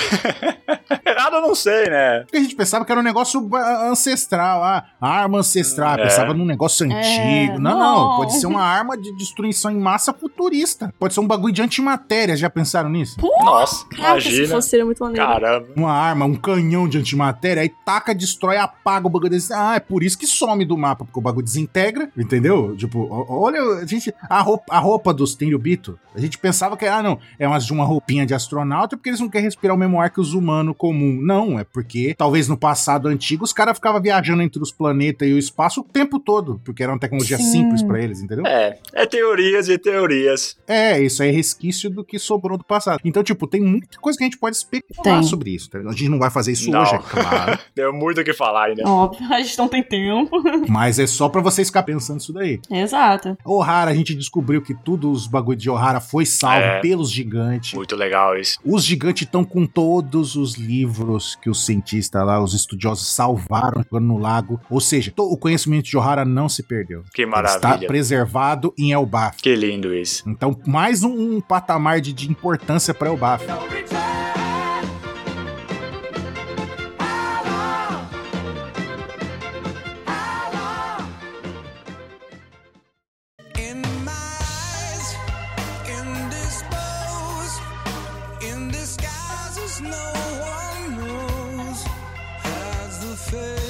Pois bem, Vegapunk muito bem apresentado, nos apresentou muita coisa. One Piece tá acabando porque Vegapunk apareceu e nos revelou tanta coisa, gente. Mas o Oda é muito safado, porque ele falou assim: "Vá, semana que vem a gente vai descobrir o maior dos estouros das, confusões em Egghead, mas isso pode ser que leve alguns meses aqui na nossa vida real, se não anos. Ano.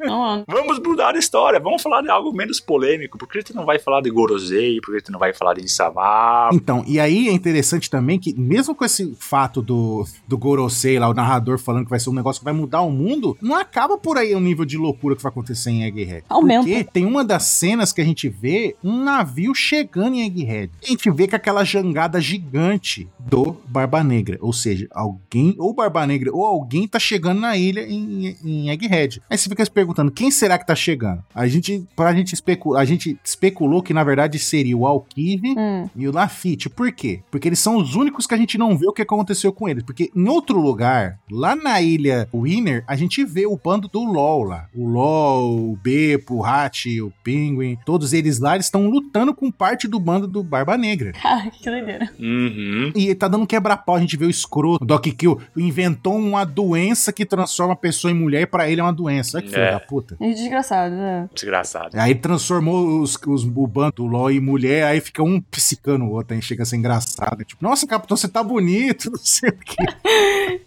e aí ele, rom- ele vence a- o poder da infecção lá com, com a determinação dele, né? Mostra que ele é foda, aí ele volta ao Uhum. normal, aí o pessoal vai voltando ao normal, não sei o quê. E aí, mó quebrar pau, e você vê que o LOL tá dando conta dos- do, do bando do Barba Negra. Uhum. Hum. Até que acontece um fato que desequilibra a luta. E a gente vê o próprio Barba Negra chegando na luta. Uhum. E aí, o LOL tava com a vantagem. Ah, você acha que só porque a gente tem um monte de gente com Akuma no Mi, a gente é especialista em lutar em água. Então ele tá dando couro no bando do Barba Negra. Eles estão tirando, tipo, fácil assim. Tava uma luta equilibrada. Aí chegou o Barba Negra acabou, né? Acabou. Desequilibrou completamente a luta. É, é, não não tem como, né, gente? Não, não tem Aí o como. outro fica teleportando, dando tiro no ar. Aí, mano, aí fica uma apelação. o momento, né, Vamos. que a gente descobre também a- Akuma no Mi finalmente do bando Barba Negra. A gente não sabia. A gente Uhum. descobre ali uma parte do Jesusburg, que era a fruta da força. A gente tem o Doc Q, que é a fruta da doença, né? A gente já, já sabia praticamente dessa. Do Van Agor também, que é a fruta do teletransporte. Uma, nossa, que combinado ali. Muita pelona, muita pelona. Fruta pelona. Tem até do Stronger, que ficou com a, a fruta do, Peg do Pegasus, né? A do Pegasus. E a É. gente tem ali uma Uhum. luta muito interessante entre o, o Barba Negra e o LOL, mas foi exatamente. O Barba Negra chegou e desequilibrou as coisas. E Infelizmente. acabou com a brincadeira. É. Acabou com a brincadeira, não sabe brincar. É, ele começou a detonar todo mundo. Começou a detonar todo mundo. Até que chega uma hora que o navio deles, o submarino, é destrassalhado. Uhum. Dá um estouro lá, o, o LOL cai na água, tipo, aí você fala, puta, já era o LOL. Anulou o LOL. E aí o, o Sati e o Penga falam, não, leve, salva o capitão, não sei o quê. Eles na água ali, toda a mercê do bando do Barba Negra. E aí o Beppo cria coragem, tipo, porque a gente sabe que ele é meio medroso, mas ele cria coragem, ele agarra o LOL. Fala, não, a gente tem que voltar pra salvar os caras. Ele, não, tipo, ignora Uhum. a ordem do LOL e, e nada com ele pra longe. Uhum. Tipo, não, tem que salvar você, tá ligado? Você é o capitão, você tem que ficar vivo. E ele, tipo, meio que foge com o LOL, o LOL fica, tipo, frustrado, porque ele não, não teve chance nenhuma contra o Barba Negra em si, tá ligado? E aí o narrador até termina assim, tipo, o bando do LOL foi dizimado, Foram tá ligado? Derrotados. negócio assim, você fala, nossa, nossa, você sente, você sente o impacto da derrota, tá ligado? É, Eles falaram, os piratas Heart foram derrotados. É ainda Derrotados, melhor do que isso. dizimados. Dizimados é realmente. ok, poxa. Mas eu vou Hum. dizer assim pra vocês que eu fiquei bem feliz, porque eu, eu acho que o LoL tem que apanhar bastante. Fico feliz que o Barba Negra fez isso e fico muito feliz com o que o Shanks também fez. Você sabe por quê, né, Nanak? Você sabe por quê que ele tá Ah. falando isso, né? Não é por nenhum motivo de uma grande mãe, não. E aí, É. Ai, que falso. E o outro cara que foi assim, esse sim aniquilado com um único golpe pro vilão Nossa, cara. mor de One Piece, que não é o Barba Negra, assim, o Shanks. Foi O o, Shanks? Kid. É o, Shan- é o Shonks, é o É Shonks. E aí gente também viu que o Kid tava chegando em Elbaf. e Eu me lembro quando o Kid chegou em Elbaf, nós tava tudo puto porque a gente tava. O Oda vai estragar Elbaf com o Kid. Ai, Não, nossa, cara, sim. Oda. Não, não deu chance.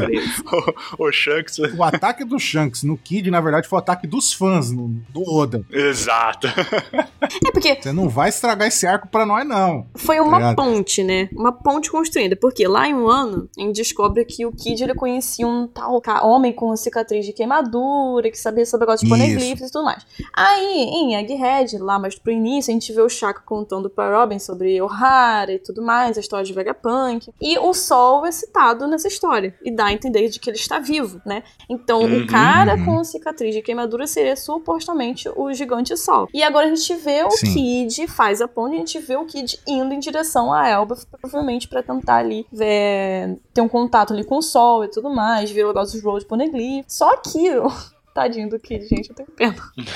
Tadinho nada. Cara, tadinho, foi mó inocente de dar o cara com o Shanks, pô. Não, mas ele foi escroto. Ele foi, Foi mas escroto. depois, mas no início, tadinho, não devia. É porque, cara, já tá lá e tem que tancar. Ele vai botar o rabo entre as pernas e sair andando. Ele foi corajoso, pô. O problema não foi ele Hum. ficar com medo do Shanks e fugir. O problema é que ele tentou fazer e aí é totalmente justificado a raiva que o Shanks bateu nele. O que que ele fez? Porque a gente vê ele chegando lá, ah, é, é o, é, o, é, o- é a frota do, do Ruivo. Aí a gente vê, você fala, nossa, esses caras devem ser casca grossa. Aí quando mostra a frota do Ruivo, um monte de pirata, mas tudo pirata fraquinho. Hum, Tem até uma Betty Boop lá, tem uns caras tudo fracote, assim, tipo, os caras muito fraquinhos. E como é que os caras tá no novo mundo fraquinho desse jeito? Eles estão sobrevivendo no novo mundo, que é só cobra comendo cobra, né? Um, um engolindo o outro ali, só cara monstruoso, porque eles estão abaixo do Shanks, eles estão na sombra, de bem dentro da capa do Shanks, ali, Uhum. protegido. E o Shanks é amigo deles, não, os meus amigos, tá, não sei o quê. E aí o Kid chega, ah não, não quero nem saber, velho, vou detonar esses caras. Aí puxa aquele canhão gigante que ele usa na, na Big Mom, eu vou atacar esses caras. Ah, o Shanks tá lá bebendo a cachaçinha dele, aí o hack da observação fudido dele, ele vê o que instantes no futuro, que mais do que o, o- o mestre do Luffy, né, É. o Katakuri, É, é, é mesmo. eu tenho que fazer essa piada. Mais no futuro do que o Katakuri conseguia prever. Hum. Ele vê que o ataque do Kid ia avassalar os amigos dele, ia matar todo mundo ali, os, os piratinha fraquinhos. Cara, esse momento foi muito lindo. Aí o Shanks fala: O quê? Aqui não. Ah, não. Aí o Shanks na hora sai, dá um dash e dá uma rasgada e explode o navio. é, acaba com o Kid, com, né? com a tripulação, com todo Aham. mundo num hit só, velho. Você fala, nossa senhora! Camussai ainda. Não, é. Acabou com os caras. Os caras falam, pelo amor de Deus, de, perdoa, poupa a gente, tá ligado? Os caras desesperam. Toma aqui os poneglyphs, não mata nós não, velho. Não, e aí é interessante que o Shanks, ele mostra assim, né? Ele acabou de derrotar o Kid com um golpe. E o Kid, quer que eu goste, quer eu não goste, acabou de derrotar a Big Mom. Então a gente vê Sim. qual que é o nível do Shanks aí. Detalhe, que ele não derrotou a Big Mom sozinho, tá? Só lembrar. É. Não, é exato. E aí nós temos o Barba Negra, que acaba com o LoL. Então, assim, os dois Yonkous que ainda sobraram depois de Kaido e Big Mom caírem, Shanks e Barba Negra, eles são muito fortes. Não dá pra chegar lá de qualquer jeito. Ah, o Barba Negra não sei o que, apelão, não sei o que. Cara, ele é apelão e ele vai acabar com todo mundo. O Shanks, o Hack lá em outro patamar. E isso mostra que, cara, o que tá pra acontecer agora em One Piece, tu não pode estar tá brincando. Não. Se tu chegar lá com a soberba de um Kid, vai ser acabado. E esse momento do Shanks, eu não esperava que fosse assim. Eu acho que o Oda quis mostrar que essa reta final de One Piece vai ser realmente mais dura, sabe? Até pela humilhação ali, que, tipo, você vê os personagens que foram tão empoderados, por exemplo, no arco de Wano, Uhum. eles foram completamente humilhados, gente. Aquele negócio Nossa. do Kid, da, da tripulação do Kid, tá implorando, entregando o jogo de Poneglyph pro Shanks, entendeu? Aquele movimento final que os, o Brody George, George me enrola na hora, toda toda hora que eu vou fazer, falar o nome dele. O Brory e o Dory. Isso, obrigada. É difícil falar mesmo, é difícil falar mesmo. Na hora que eles dois eles usaram o Hakoku, destruíram Victoria Punk, que era um navio muito importante pro Kid, né? E o narrador mesmo fala, eles foram totalmente aniquilados. Uhum. Mano, acabou. Acabou. Acabou. Esquece o bando do Kid pro final É de One? Piece. Não existe uma. Talvez só o Kid volte. É. É, talvez só o Kid volte, mas acabou com a vontade de pirata. Tudo deles acabou aí. Acabou com o sonho deles. Foi literalmente, acabou, né? Aniquilou. Caraca, cara, muito brabo. Parabéns, Shanks. Já era. Já era. A gente sentiu essa pancada com o LOL. E ele não foi nem aquilado, né? Eles, tipo, A do Kid foi pior ainda. se ferraram e fugiram. Mano, a do Kid, cê- cê- dá pra sentir que foi muito mais brutal o que aconteceu com ele. Foi brutal. Foi muito, tipo, acabou, não tem Uhum. conversa, tá ligado? Falando, nossa, você fala, mano, o Shanks lutar com essa raiva pra cima de alguém, Ó. imagina o nível do cara pra poder peitar o Shanks com raiva, cara. Nossa! Ai, meu Deus. Tá ligado? Você fala, meu Deus do céu, velho. Sobre o Barba Negra, a gente pô, consegue ver um- uma outra camada de quanto perigoso é esse bando. Assim, Sim. Porque, de certa forma, nesse monte de coisa, a gente acaba vendo uma outra guerra acontecendo Ah, amo envolvendo guerra. a, a- a- a- o bando do Barba Negra, né? Uhum. Que é lá na ilha que ele tá lá concentrado. Hashinosu. Paraíso pirata. Exato. Que lá acontece algo assim que até então era. Eu, eu tava muito esperando ver, que era o Garp em ação, gente. O Garp indo pra acabar com alguém. E ele invade aquela ilha pra resgatar nada mais, nada menos que o Kobe. e aí a gente começa a conhecer tudo o poder do bando do Barba Negra. É. E é tudo gente com os Akuma no Mi mais roubada que existe e os caras mais escroto que tem. É um pior que o outro. E é legal porque quando o Garp chega lá pra resgatar o, o Kobe, ele simplesmente com um soco acaba com todo mundo. É, eles faz, os caras invadem, os outros carinha lá, os amigos do Kobe, vai, tipo, mudando o lugar, vai fazendo os- a neta da, da Tsuru, fica dando chicotada nos prédios, aí o poder dela faz os, os, tipo, obedecer igual um bichinho, assim, né? Aham. Aí vai fazendo eles recuar, fechando o caminho, vai meio que escoando os caras pra um lugar só. O Garp pula do navio que tá voando lá, que deu o socão, jogou o navio pra cima. Pula, dá um soco, aca- de- mano, acaba Acaba. com parte do bando do Barba, quase todo o bando do Barba Negra com um golpe só, mano. Um golpe só. É, é muito roubado. Ele é muito roubado. É muito roubado, cara. Você- Muito roubado. Tipo, a gente tava pensando assim, nossa, Kaido é o patamar absurdo. Sim, ele é um patamar É. absurdo de força e resistência. Mas o Oda mostrou que tem uns caras acima deles, aí, porque o Garp é absurdamente forte, cara. O Shanks é absurdamente forte também. Aham. Você fala, mano, esses caras. Come... A gente já tava falando, agora o Luffy tá tranquilo. Tá nada. Não, não tá, não tá. Tá nada, porque os caras agora é mais graúdo ainda, entendeu? Agora você vai. agora- Olha o nível de poder dos caras aqui, ó. Você fala, nossa senhora, velho. E tem um cara ali que aguentou essa porrada do Garp, né? Que é nada mais, nada Uhum. menos que o Kuzan, né, cara? O antigo almirante Aokiji. Exatamente. E é muito legal porque ali, fato, descobre que o Aokiji é um pirata, tá junto com o Barba Negra. Uhum. E Sim. começa a mostrar como é que foi essa interação entre eles, né? Se encontraram num bar, bebida, bebida, bebida. E novamente é citado a história lá do Homem da Cicatriz, que em final tá Uhum. com o Road Poneglyph. E de Uhum. novo, quem é esse cara? Ele ainda zoa, né? Ele fala, mas pode ser eu, pode ser eu. Exato. Pode ser uma muito ajudar. E outra coisa que é muito legal é que o Kuzan mostra que ele é discípulo do Garp e que não é por isso que eles Sim. não vão batalhar, porque, né, enfim, agora o Kuzan é um pirata. Eu gosto muito desse momento de Hachinoso porque ele mostra o combate, né? As figuras que a gente vê lá em combate, por exemplo, essa luta do Kuzan e do Gar. Nunca pensei que eu fosse ver uma coisa do tipo, sabe? Mas é Uhum. bom a gente ver um, um combate entre essas duas figuras, até pra descobrir mais sobre o Aoki, porque a gente ainda vai ter a continuidade desse evento, né? A gente espera que tenha. Não seja em off-screen, por favor. Mas, é, a gente tem muita coisa ainda pra descobrir sobre o Aoki. Inclusive, ele, o próprio Aoki serviu muito nesse, nesse tópicozinho aí de Hachinoso, porque ele já também entregou informações sobre Sword, né? A questão Uhum. do que o Sword. Os membros da Sim. Sword, eles são marinheiros que já enviaram a sua carta de demissão, né? Então eles não têm. não precisam obedecer 100% às ordens do governo mundial, né? É aí que o Barba Negra ele quebra a cara, porque ele capturou o Kobe justamente pra fazer uma troca, né? Ele pega o Uhum. Kobe e fala: Não, o meu sonho, a gente descobriu uma partezinha do sonho do Barba Negra, porque não é possível que o sonho dele seja justamente fazer é, o Ratinosso um país pirata. O Barba Negra quer muito mais coisa do que isso, mas Exatamente. deu uma, pon- uma pontazinha aí do sonho dele. E ele queria justamente negociar a vida do Kobe, só que isso não, não acontece. O que acontece mesmo é o Garp caindo do céu. É isso que o Barba Negra ganhou. E eu gostei também que a gente tem mais membros aí da Sword sendo apresentados, justamente, aí pra rolar uma. uma O Zé do Boné. é, uma- um confrontozinho justo entre os piratas do Barba Negra e outros membros da SWAT que vão junto com o Garp, que é o Zé, do- Zé do Boné, É o cara da lama, que faz o bagulho de lama o lá. Prince. É isso. A gente tem a Ribari, justamente, que é a filha do Akaino. Isso. O que é, o que é assustador pensar que tava uma mulher que gostou do Akai no- a ponto de ter um filho com ele, né? Pois é, mas, é-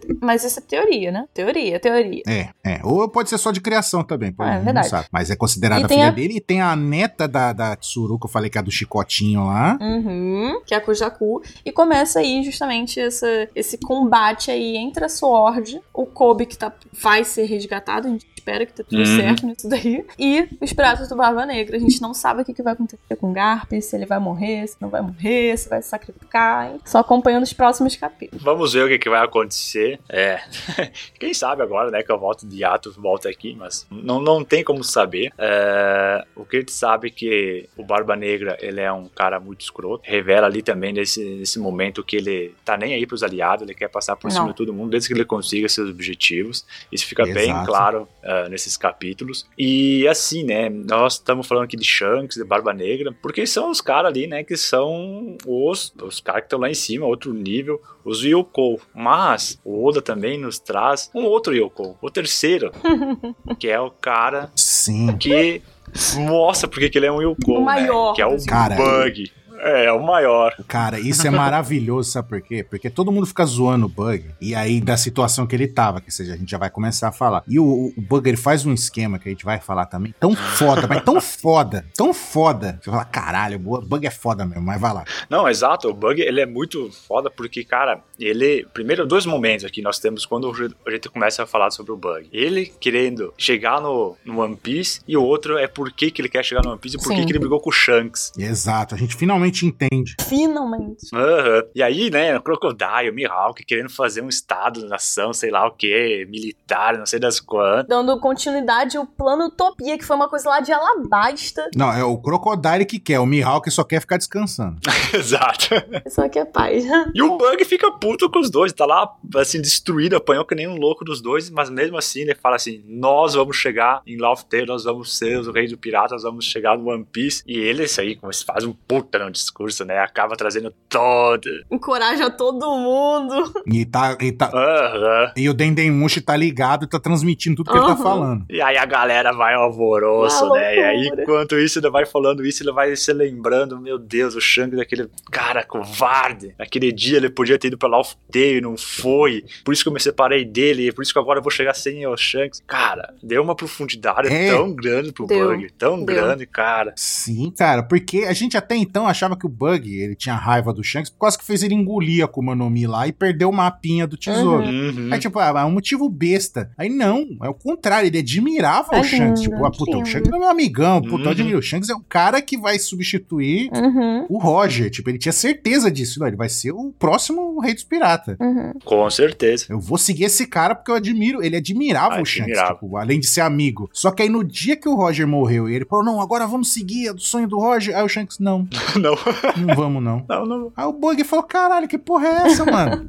Como assim? Tá É, maluco?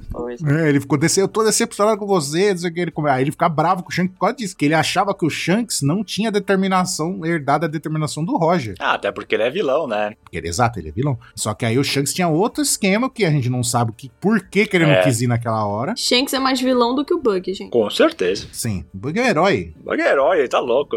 E não é à toa que eu acho que ele vai chegar lá no, no One Piece e eu não duvido que ele vai chegar junto com o Luffy, cara. Assim, pra mim Sim. é algo.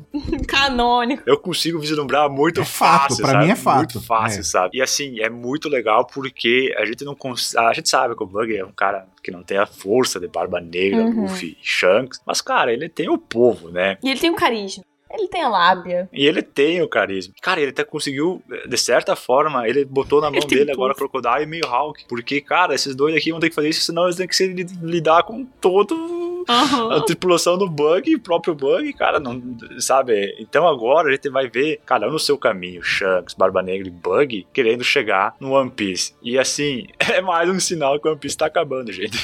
Ah, Meu Deus.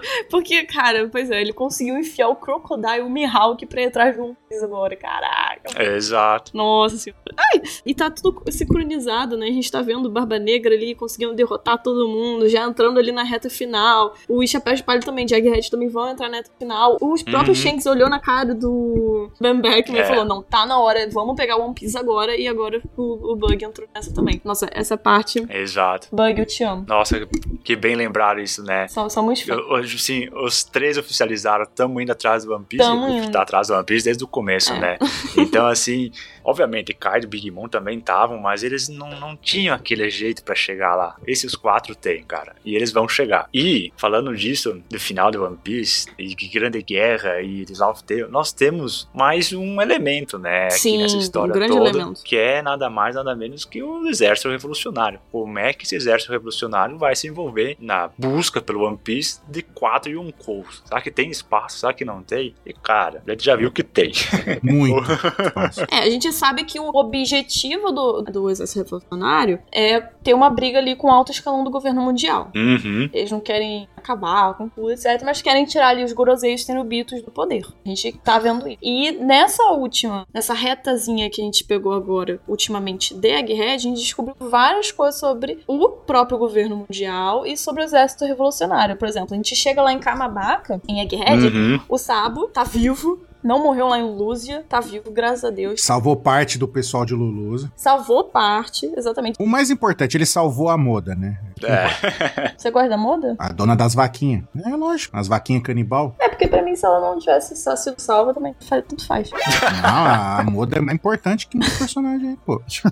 Ela ajudou o Ace também, tá, tá justo. Ela ajudou o Ace, que o pessoal não gosta do Ace? Então, ela deu leite pro Ace. Enfim, ele chega lá em Kamabaka. A gente, uma pessoa que a gente vi- tinha visto lá, inclusive, em Kamabaka, era justamente o Kuma, só que ele não tá mais lá, porque ele. Uhum. Do nada pegou um pouquinho de consciência, usou os poderes dele e foi parar lá em Redport, que é lá na Red Line, Uhum. né? E tá rolando ainda essa coisa do Kuma. A gente não sabe como é que foi o fim dele lá em, na Red Line. A gente vê que o Sabo ele desembarca lá em Kamabaka, entra em contato com ali o governo mundial presencialmente e se prepara pra contar pro Dragon, pra Ivankov, justamente o que aconteceu no Reverie, que é uma coisa que até a gente O que, que ele viu lá, né? queria saber, por favor, o que, que aconteceu em Reverie. Que a gente sabia que, que tinha acontecido assassinato, tentativa de assassinato, confusão. Mas agora, quem, que- quem que morreu? Quem que tentaram matar? Vamos, Quem que matou quem? quem que matou quem? Essa é a pergunta mais, mais importante. Pois é.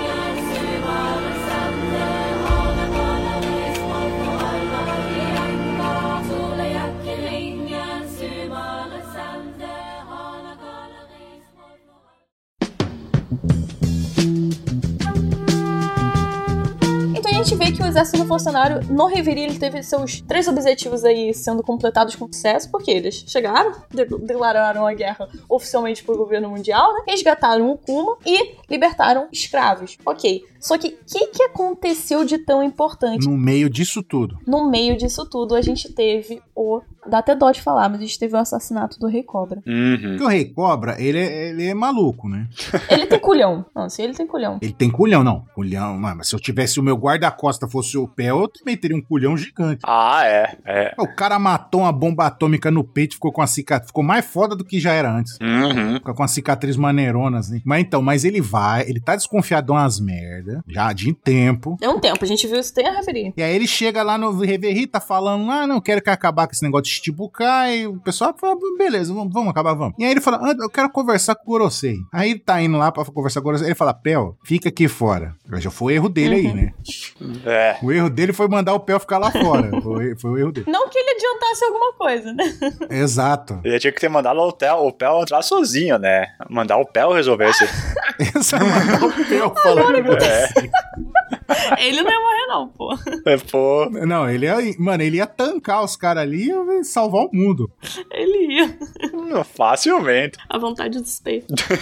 É, vontade dos P. Cara, eu insisto isso. A gente falou isso quando saiu o capítulo, eu falo de novo aqui. Cara, a cena é muito opressora, porque a gente vê o Rei Cobra na cadeira de roda, que ele já tá debilitado, doente. Sozinho. Uhum. A gente vê os Gorosei todos de pé, diante da escada que leva até o trono vazio, eles de pé com a cara fechada, Porra. olhando pro Rei Cobra. Tipo, já é mó. Já é mó. Fala, caralho, os caras não tá na salinha lá. Uhum. Cara, o que que tá acontecendo? Eles estão com a cara fechada. Fala, mano, o que tá acontecendo? E aí o Rei Cobra começa a contar um monte de coisa, os caras vai, vai dando close na cara dele.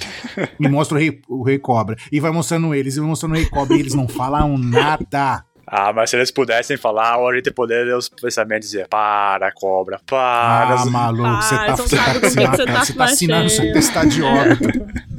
Nós vamos ter que te matar, cobra. Para. Cala a boca, cara. Não, e o Cobra, olha, fala. Falou mais do que a Robin falou em One Piece inteiro. O cara é brabo. Adoro ele. E aí, né, tá lá e o Cobra comenta e começa a conversar. E é muito louco, porque, gente, é, o que leva o desfecho dessa conversa, assim, tá explodindo a cabeça nossa até hoje, sabe? Sim. E assim, é outra daqueles grandes mistérios que tinha o One Piece, que finalmente foram revelados, que é saber um pouco mais sobre os Gorosei, e saber um pouco mais sobre Insama, e como que esses caras estão relacionados ao século perdido, Exatamente. a dominância do mundo, a como é que eles mandam e por que que eles mandam, o que que eles querem, o que que eles não querem. E, gente, é muito louco, porque nisso tudo, nós vimos ali em, em Marijô, ali, o Sabo correndo pra cá, encontra a Bonnie, então a gente consegue ligar algumas coisas, como é que o Sabo... Fica amigo dela. Uhum. Exato. E como é que o Sabo tá sabendo essas coisas? Porque ele ficou vendo essa conversa assim, escondido, né? Porque ele é mais inteligente, não vai de peito nesses caras aí. É. Eu não sei o nível de força dos caras. É, e o que que acontece? Por que que o Cobra morreu? Quais foram as informações que ele deu pra gente que fez ele justamente ser assassinado? Ele começa a repassar a história do governo mundial, que era uma coisa da fundação do governo mundial. Que a gente sabia, né, que tinha os 20 reinos, que tinham criado o governo mundial, mas como é que isso aconteceu? A gente descobre a existência da rainha Lily de Alabasta, que é uma figura que tá explodindo na mente de todo mundo. Só uma coisa aqui, o editor corta isso daí. Não. Mas é, eu fico imaginando a reação dos Gorosei assim. Não, então, porque tinha o negócio do século perdido, não tinha? Esse cara, ah, ah, não sei o que, não sei o que. Ah. não, e a rainha Lily de Alabasta, não tinha também? Ele, ah, ah, o que, você tá querendo dizer? Ele só falando assim, aham, ah. Mas foi, é, foi literalmente isso. O que, que você tá linkando? Tu tá morto, homem. É, você sabe que se você continuar falando, você vai morrer, né, cara? Não, não, não, tá- deixa eu só tá terminar morto. meu raciocínio. Ele falando comigo, deixa eu só terminar minha linha Cara, mas, mas Aí fala, eu já te avisei. pra mim o Cobra entrou É. naquela sala sabendo que ele ia morrer. Ele sabia que ele ia morrer. Ele sabia, ele sabia. Ô, isso aqui é pauta ou não é mais pauta? Isso é pauta. Não, não, pode voltar, pode voltar. Ah, tá, desculpa. então, ele menciona a rainha Lily de Alabasta. Por quê? Ela era, sim, uma das integrantes do 20 Reinos. Foi ela que se recusou a subir pra Marajoa. Porque a gente sempre. Os Groseis mesmo, eles tinham chamado, né? Os Nefertari de traidores lá no Reverie. Uhum. Né, que eles eram traidores. Eles eram os traidores justamente por isso, porque a rainha Lília de Alabasta, há 800 anos atrás, ela se recusou a subir para a Terra Sagrada junto com os outros Tenobitos. Então elas continuaram lá, né, a Nefertari, a família Nefertari em si, lá em Alabasta. A silhueta, a gente vê a, a silhueta dessa rainha, né, ela é extremamente parecida com a da Vivi. Uhum. Então, Sim. a gente aí já tem mais um link que o Oda fez entre essa em Rainha Lily, Vive, e talvez o fato do Jin Sama tá querendo justamente marcar a Vive, matar a Vive, que a gente também já tinha visto isso, até ele rasgando a fotinha dela, né, e tudo mais. O que que acontece? O Cobra, ele conta pra gente também que Lily, o nome da Lily, ela não conta nos registros de Alabasta, após o século perdido, ou seja, ela foi uma rainha que nunca reinou Alabasta. Ela nunca chegou, de fato, em Alabasta e a reinar e tudo mais. O governo de Alabasta, inclusive, ficou com o irmão da Lily. Então foi meio que um nome que foi perdido na história. O Cobra ele chega a perguntar pros Goroseis lá super sérios sobre o que que houve com a rainha, o que é que eles sabem, né? A gente tem as nossas teorias sobre o que que aconteceu, mas os Goroseis eles não falam de fato o que que ocorreu. Então a gente tem um outro tópico muito importante sendo trazido justamente nessa sala, nesse momento, né, que é sobre os Di. Sobre os D, né? Só assim, né? Pra deixar bem claro como que Egghead é, é foda. Hum. É Vegapunk, é Kumano Mi, é tudo. E também sobre os Sobre D, os gente. D, Sobre os D. Depois de muitos e muitos temas, teve... cara, os D estão sendo explicados. Uma informação do que são os D. Uma. É, uma. Mas é genial isso, porque era algo que nós estávamos esperando. Que bom que veio, né? Finalmente. Exatamente. E essa informação, essa, o segredo, assim, 2D, a gente pode dizer que tá numa carta que foi escrita pela rainha Lily, Uhum. que é passada de geração em geração pela família real. A gente não sabe, né? Provavelmente a gente vai ter contato com essa carta aí em algum momento, mas essa é a questão. Provavelmente vai ser a Vivi que vai contar. Provavelmente, exatamente. A Robin não vai ser. Robin não. É, Robin vai ser. Tanto que eu acho que o Dragon mentiu quando ele fala assim: ah, o que a Robin contou pra nós. Ele não contou nada, cara. nada, não. Mete o louco, não. E aí, ele tá contando, o Cobra tá lá contando isso tudo, né? E o que que acontece? A gente fica com muita pena nessa hora. O que que acontece? Ele tá contando tudo. Quem que aparece no meio dessa discussãozinha aí? Tem um Dendemushi lá de, de ligação, tá, tá streamando, tá, tá vendo stream na Twitch. Tá a Twitch ligada lá e, o- e o né, dos Gorosei, Twitch dos Gorosei. não, quem diz? E simplesmente. e, o- e, e- e o Insama tá assistindo lá, né? Com, com Prime, com tudo. Tudo. E aí vê falando, ah, não sei o que, a rainha Lily. Aí eu, Opa, esse assunto me interessa. Deixa que eu vou lá falar com a pe- eu vou lá falar com esses caras. e aí eles estão lá especulando e os caras já tá com o olhar torto pro Rei Cobra. Já não tá nem mais olhando feio, já tá tipo, você vai morrer. Já cara. era já estão pegando as Aham. arminhas já. Já estão pegando as arminhas. E aí do nada uma voz interrompe. O que que tá acontecendo? Aí se uma pessoa subir na escada, eu, ah, hein, Samar, o que que você tá fazendo aqui? O Rei Cobra tá aqui. O Rei Cobra, que, que, Insama, que- que- é, que, que, que, que, eu fico engasgando. Aí sobe a escadinha, senta no trono gigante lá, que até agora a gente fica discutindo se o trono é gigante ou se o Insama é pequenininho.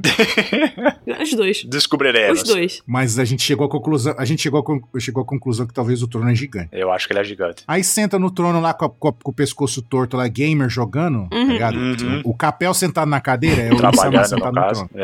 É, o papel trabalhando é o Insama sentado no trono. Fica tudo torto. E aí fala, não, a, a Lily, né? Ah, tá. E aí, quando eu fui, ele fica em choque, mano. Ele fala, Quem que é essa pessoa que tá sentando num lugar que ninguém pode sentar, Uhum. tá ligado? É absurdo. E a gente esqueceu de falar, eu vou falar agora, um capítulo antes ou dois, um pouquinho antes de, de, de ter essa cena, a gente vê o Insama falando com o Gorosei, ah, não sei o que que ela vive, aí comenta da Vivi lá, quando mostra onde que ela tá escondida, Hum, bem lembrado. O Insama fala assim: Ah, então não tem essa Vivi aí? Ah, então, eu quero ela. Mano, a cara do, a cara do Insama é foda, né? É. O olhar do Insama que a gente vê, cara, é assustador, mano. É, ass- é de assassino, que isso. Uhum. Fala, mano, o que que ele quer com a Vivi, velho? Eu quero a Vivi, sabe? Cê- tipo, você não sabe se ele tá interessado, tipo, Mas você vê que é uma obsessão, né? nela como. É uma obsessão. Você não sabe interessado ela como mulher, ou como um poste, ou quer matar ela. Você não sabe, cara. Mas é assustador. Uhum. Aquela obsessão, o olhar maníaco dele, tá? De louco. Uhum. Fala, mano. E ele fala, sim, senhor, é, vamos fazer. E é aí que, pra mim, esse foi o momento que o Cobra morreu. Quando ele viu Tchê. Insama lá sentado no trono. Porque não era pra ter Uhum. Ninguém no trono, né? E aí o- os Goros, eles, chamam Insama pelo nome. O próprio Cobra, ele reconhece o nome Mu, né?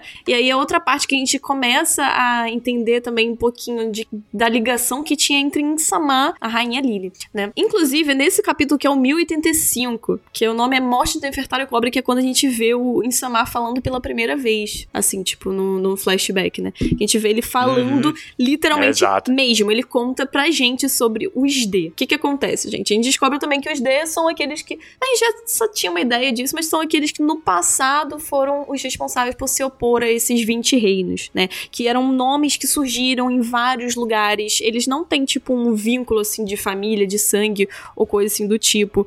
Mas são literalmente pessoas que se juntaram e se opuseram àquele poder maior, né? E isso tudo a gente também descobre sobre o grande erro da Lily, que deve ter sido, inclusive, o motivo do desaparecimento dela, do fim dela que ela tomou. É, se- sempre importante salientar que é o erro perante a visão do, Do Insama, Isamar, né? exatamente, tá, gente? Por favor. É, exato. Que isso? Exatamente. Isso foi um erro que ela cometeu há 800 anos atrás, mas pro Insamar, que foi um erro, foi uma É. coisa muito. E a gente sabe que ele é. Tanto que o Rei Cobra fala assim, Imo Samar, mas eu lembro que uma das famílias antigas tinha um que era chamado de Imo. Uhum. Sabe disso. Então a gente chega à conclusão que é o mesmo. Tá vivo desde aquela época. Exatamente. É, não chega. Será que tá? Será que não tá? Eu, eu pra mim, não tá ainda cravada. Não, o Insamar tá vivo, gente. Não tem como. Porque ele sabe da Lily. Não tem como, ele tá vivo. Aí ele tá magoado. A gente vê que essa, o Imo Samar tá magoado, barra magoada, com a Lily desde aquela época. E tá com essa desconfiança. Será que ela me traiu? Não me traiu?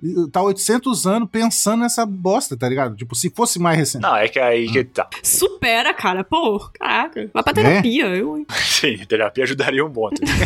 Mas eu digo assim, porque como esse erro da Lily pode botar Isso. o governo mundial numa situação que ele caia, é, isso pode tirar o Insama da posição que ele tá ali, de rei do Uhum. absoluto. Então eu acho que pode ser alguém que tá vendo finalmente que os poneglyphs estão sendo desvendados, que tem alguém ali com Akuma no Mi, da Nika Nika no Mi despertar e tal, chegando pra tirar o poder. Então pode ser que o rancor pra Lily seja algo de alguém que tá vendo o seu trono ameaçado. É, exatamente. Uhum. E qual que foi o erro dela? Que a gente falou, falou e não, não falou o que que é. É, o, erro dela, na visão de Insama, foi justamente o fato dos poneglyphs, que são as relíquias, né, com as escritas antigas, terem sido espalhadas pelo mundo. São essas relíquias que Uhum. contêm a verdade sobre o século perdido, sobre a história do mundo de One Piece, né? Aí é exatamente onde entra a parte da desconfiança de Insama, porque será que ela liberou os poneglyphs erroneamente? Ou foi uma coisa que ela planejou, ela de fato chegou a trair? É, porque a gente, Né? a gente pensa, leva, é levado a Uhum. crer que ela estava transportando os poneglyphs para levar para um lugar para esconder eles para sempre. Uhum. Pra não ter mais chance de alguém decifrar o que aconteceu no passado. Só que nesse caminho ela espalhou pro mundo todo. Uhum. É, e aí o, o Insama teve certeza. Que eu acho que até então ele tava em dúvida. Foi um erro, foi Uhum. traição, foi, sabe? E no momento que o Cobra, ela assina assim, eu quero me sacrificar, ele revela. Os Poneglyphs devem ser protegidos. Levante a bandeira do amanhecer para o mundo. Uhum. Nerfetari de Lily. Quando, Quando fala o cobra isso, fala aham. isso. é. Ah, e o Insama matou, né? Pronto, né? É, quando fala, ah, Nefertari, falou tudo isso daí, o, o Insama devia estar coçando a mão, sabe? Curticária.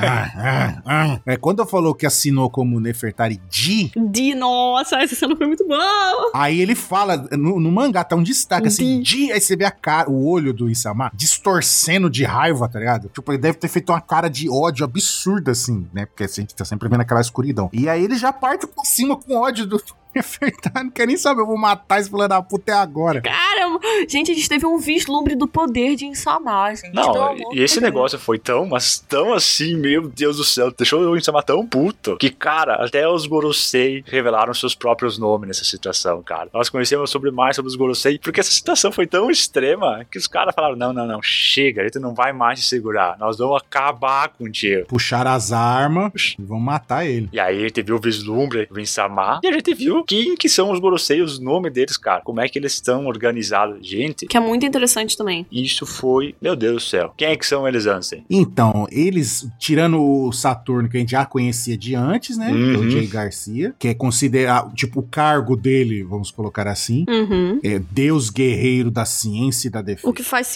até sentido ele tá indo pra Egghead, né? Já que ele é da ciência. Uhum. Sim, exatamente. Aí temos o São Marcos Mars, né? Marte, Marte. que é o Deus Guerreiro do Meio Ambiente.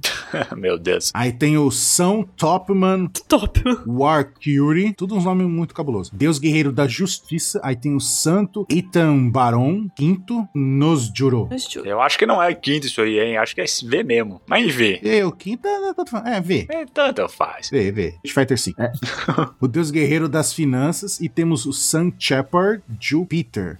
Esse Júpiter. Caraca. Deus Guerreiro é Júpiter. Deus Guerreiro da Agricultura. E é legal que a gente tá vendo que teoricamente são coisas boas, né? Ciência é uma coisa Uhum. boa, defesa é uma coisa É a divisão do mundo, né? É, meio ambiente é uma coisa boa, justiça é uma coisa boa, finanças, né, dinheiro distribuir pro povo, coisa, né, agricultura, tudo coisa boa. E só que eles são tudo filha da puta, eles deturpando as coisas boas. Eu acho isso muito foda. Como é que era no livro 1984? O Ministério do Amor, o Ministério da Verdade. É, o Ministério do Amor e da Verdade. É. Da, da verdade é só, só mentira e o do amor é da tortura. Era da guerra. É foda, é exatamente deturpado todos os, os bagulho. Aham. Aí você fala, caramba, e mostra todos eles vão matar. Quando eles atirar no Recobra, quem que aparece que tava escondido até o momento e salva ele no último segundo? O Sabo. Sabo, meu, Sabo mudou todas as concepções que eu tinha sobre ele nesse capítulo. Porque pra mim ele ficou extremamente bravo. Aí você não gostava dele, não? Eu gostava, eu só achava ele, sei lá, meio superestimado. Olha, é, superestimado, é. Não, eu sempre achei ele foda. Mas aí nesse capítulo eu fiquei, não, esse garoto aí, ele tem coragem, ele tem Tem força. futuro. Exatamente, ele tem futuro. Exatamente isso. Ah, porque foi nesse capítulo que ele fez uma loucura Foi. nível Ace, nível Luffy, né? Sabe? Aí. Não, até mais, tá, gente? Uhum. Pra mim, um pouquinho. É, até mais. Tá ali no governo mundial. Não, pô. e mostrou. Não, até mais, e mostra o quanto o Sabo é forte também. Ele é. Ele é forte Também. Porque ele cata o recobra nas costas e sai dando dash ali, desviando Uhum. dos Gorosei. E nessa hora o Insama fica em possesso e revela, entre aspas, o poder dele e os Gorosei também. Que eles, todos eles se transformam. É, nós não sabemos, Todos eles se transformam. de fato, mas tem especulações sobre qual seja o poder. Sim, sim. Não, não, mas a gente vê que o Insama tem um poder diferenciado. Não é padrão. Ele vira tipo como se fosse praticamente uma escuridão ali, né? Uhum. Um bicho de, de escuridão tudo. E os Gorosei viram tipo animais, assim, feras Uhum. e coisas, né? Então todos pra cima do sábio. O sábio vai desviando, desviando, até que chega uma hora que ele não tem jeito, ele toma uma atravessada. Ele e o cobra tomam uma atravessada, uma estocada no peito. Mano, o sábio, o poder da Akuma no Mi da Mera Mera, que ele fica com o corpo intangível. Hum. Ele já é forte pra caramba, que ele treinou com o Dragon, Uhum. tem hack do armamento escambau. Lutou pau a pau com o Fujitora, que é um almirante que a gente sabe que ele é forte pra caramba. Ele tomou um golpe, ele quase morreu. Uhum. Para você ver. Mano, ele fica zoado de machucado. Tanto que ele. Um tempo demora pra ele se recuperar, tá ligado? E tanto que ele, quando ele vai fugir depois, ele tá escondido lá no casco do navio lá, porque ele tá zoado, tá fraco, muito fraco. E ele sobrevive a esses golpes do Gorosei, que deve ser extremamente poderoso. Aí, o, o- enquanto ele tá levando o Rei Cobra nas costas, o Rei Cobra tá contando pra ele ali que ele, pra falar pro Luffy, que ele sabe que ele é o irmão do Luffy ali, né? Tudo. Uhum. Falar pro Luffy que eles também são D. Olha, não. E aí o Sabo fica em choque e lembra de umas brincadeiras que eles tinham quando eles eram crianças. Que é, "Hum, você, esse tem D, o Luffy também tem D no nome. Aí eles ficam zoando, ah, você pode ser também, é o Sadibo. Sadio. Tá de boa. é, Aham, Sadio. É, zoando ele. Eu tô falando sério, não sei o quê. Ele lembra disso e fala, putz, isso aí é importante. É, e assim, o, o Sabo sai da ilha, uma situação totalmente aniquilado, Uhum. lembrando do Cobra, quando isso acabou, sabe? Porque, cara, o Cobra morreu nos braços dele. Nossa. E também tem a questão de que ele, putz, olha ali, tudo que foi revelado pra mim, olha quem que foi revelado, que está diante de mim. Tem agora mais um D, que é a Vivi, toda a sua família Nefertari é D. O peso dessa informação. E aí, a gente vê, antes de continuar aqui sobre o Sabo, vamos falar um pouquinho sobre a Vivi e sobre o Apple, né? Que Sim. finalmente a gente entende por que, que esses dois estavam lá com o Morgans, né? Que quando eles, Aham. o Apple foi outra pessoa que acompanhou tudo, que ficou sabendo de- da existência de Insamar e... É, ele tava vendo um buraquinho. Por causa de um buraquinho na parede, gente. Meu Deus. Exato. Isso. Cara, o Apple, o Apple, gente, mas tudo bem. Foi o Apple. e aí ele sai correndo desesperado. Nisso ele passa onde que a Vivi tava presa e tava lá sendo cuidada pela Cip Zero. Olha que a Cip Zero fracassa lindamente sempre, né? É impressionante. É incrível. Isso aí pra nada. É, e é os outros membros, a CIP0 que tava prendendo ela, eram os outros membros do CIP9. Uhum. Exatamente. A Califa, o Diabra, o Chapapá Uhum. lá, todo mundo, né? Aí o Apple Eles estavam. conseguiu passar por cima desses loucos e, e levar embora a Vivi e resgatar a Vivi, né? E eles vão embora. De certa forma. Por, mas o foda, sabe o que que é? Que o Apo, a gente sabe que ele é inescrupuloso. Ele é. Hum. Ele não tá nem aí com nada. Se precisar destruir um reino inteiro pra poder se dar bem, ele não tá nem aí. Tá, nem aí. Né? A gente viu isso Ele na, na, já na- isso. arco do Chopper. Já fez isso. E aí ele tá vendo aquilo, quando ele vê, ele, mano, você sente o terror, o desespero dele. Ele falou, mano, eu não era pra eu ter visto isso. Tadinho. Uhum. O que eu vi aqui, eu tô, eu tô morto. Ele falou, eu tô morto. Quero desver. Que? Eu quero desver, literalmente isso. É, e, mano, ele entra em parafuso, né? Fala, mano, eu, tô- eu, tô- eu morri. Eu morri, eu tenho que fugir Uhum. daqui, eu não, não tenho o que fazer. E ele sai ensandecido, comendo parede, pra fugir dali de qualquer jeito. E aí, nessa hora que, que o- que o Chico tá falando, que a Vivi tá lá presa, aí fala, ah, se no máximo você vai ser... A Kali foi que filha da mãe também. Ah, você vai virar brinquedinho de algum Ai, meu é, zoando ela. E ela tem que sair daqui de algum jeito. Aí explode a parede, que é o, Apo comendo a parede. Ela, é agora. Ela se joga na boca dele. fica pendurada na boca dele. Ele vai comer na parede e ela vai fugir com esse idiota aí. Cara, eu nunca imaginei que teria sido assim. Jamais. O sumiço da Vivi. Quando eu vi, eu fiquei assim. Cara. Caraca, cara, Oda. Porra, olha. Não, e depois a, a- a noiva do Apo lá, que é a universo lá, ela vê, ela acha que estão fugindo um casal em- romântico. Ai, Ah, meu Deus. O quê? Eles estão juntos? Eu tô sendo traída? Eles estão juntos, eles estão se amando, não sei o quê. Não, sou idiota, ele tá correndo pela vida. Meu Os Deus dois. Tá Não, ligado? é. Não, não, não lamentável. E aí o A pede ajuda pro Morgan. Eu tenho um negócio pra te contar. Logo pro Morgan. salva a gente. Logo pro Morgan. Aí o Morgan, opa! Claro! A informação é É, agora. Vamos mandar o aviãozinho agora. E aí a gente sabe como é que o Morgus, então, noticia tudo aquilo que tinha sido noticiado lá atrás, né? Exatamente. Morte do Cobre, sumiço da Vivi, Sabo assassino. E nessa esquema do Sabo, ele acabou, de certa forma, né, sendo bem recebido onde que ele foi parar, porque o Sabo também foi escuraçado, né? E quando ele chegou em É, Lulúzia, pra Luluze. Uhum. Uhum. ele foi recebido de braços abertos, porque Um ele herói. é um herói. Um herói. Um herói, um herói mesmo. E aí ele continua contando é, algumas outras informações que ele acabou sabendo, enfim, e começa a discutir ali com, com o Dragon. Ivan Cosme. É, o Dragon, né? A discussão é, tá, legal, mais uma, mais uma segunda-feira esse. É. E a Robin, hein? do Dragon. E já o Ivankov todo, né? Meu Deus do céu, olha só isso que tu tá revelando e começa a teorizar, cara. Parece a fã do gente. Piece, né? Parece É. O Ivankov é a gente no. É, exatamente. Que a gente falou, né? Que foi quando o Ivankov ele entra com informação sobre Insama, né? Que ele supõe que Insama seja imortal, enfim. Há 800 anos atrás tinha um, um rei que era chamado de Santos Imu, da família Nerona, que também era um dos 20, né? Por isso que vem esse senso de traição dele com a Lily de Insama, né? Porque os dois estavam praticamente do mesmo lado, os dois eram governo dos 20 reinos, né? Então, Uhum. tava do mesmo lado. A gente também tem uma revelação muito importante que é sobre a destruição de Lulúzia, né? Que a arma que foi usada pra destruir Lulúzia, no capítulo a gente viu, a gente já tava supondo que, sei lá, sei lá, era Uranus, alguma arma ancestral, coisa do tipo. E a gente acaba descobrindo pelo Insama que a arma que foi usada pra destruir Lulúzia era ch- chamada de Mother Flame, né? Uhum. Sim, chama a mãe, né? Chama a mãe. Nossa, é verdade. Chama a mãe. Vai!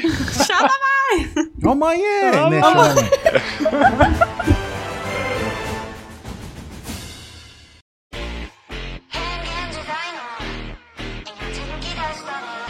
Não, mas se fosse traduzir literal, era chama mãe. Mas se for traduzir de um jeito correto, seria tipo chama primordial, seria. Chama primordial. exatamente. Chama a mãe foi mesmo. É, porque a mãe é a primeira chama ali, que dá Justo. fogo a tudo, seria tipo chama primordial. Tipo, Justo. Inclusive, né, Ansem, nós ficamos, gravamos o pauta secreto desse capítulo, depois conversando aí com a galera Ah. no final ali, né, com as perguntas. Uhum. Teve alguém, que, perdão, eu não vou me lembrar o nome, que comentou uma teoria sobre o que que era a Mother Flame. Hum. Que seria o Serafim feito da Big Mom. Que isso, gente. Que é aí.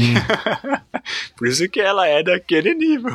Chico, foi você que inventou essa teoria, né? É, exatamente. Tão, tão quebrado de forte, né? É. E faria todo sentido, faria todo sentido também. É. Ser um negócio tão forte assim. É uma boa, mas né, até, o, até na, na discussão dos revolucionários foi, foi levantada essa questão, né? Se essa é foi uma arma que foi construída pelo Vegapunk ou se é uma arma ancestral de fato. Exato. E aí o mimo fica. Então, gente, pessoal, reunião aqui. Ó, a arma lá, o Mother Flame já tá carregado? Já, tá sim, senhor. Ah, vocês já mudaram ela de lugar? Mudamos, mudamos. Ah, então eu quero testar ela.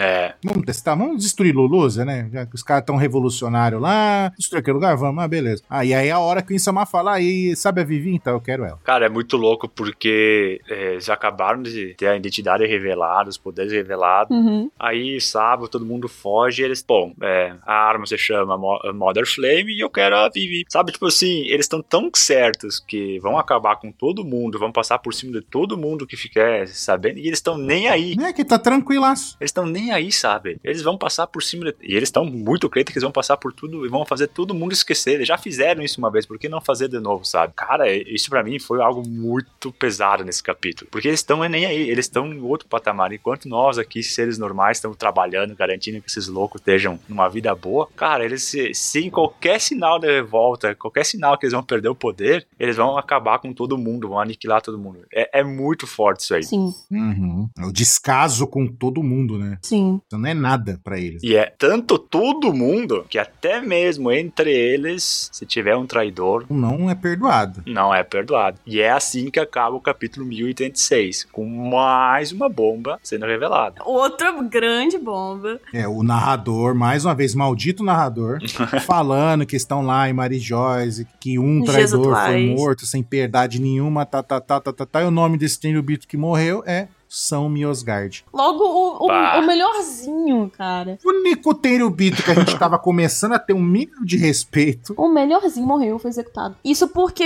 Só porque ele tava defendendo a Shira Roche, todo mundo lá que passou por umas bocas. Exato. Mais uma vez a influência lá da rainha Otohime fazendo diferença. Sim. Ela converteu ele pro lado do bem, tipo, Sim. deixou de ser um completo Idiota. idiota, só ficou um idiota.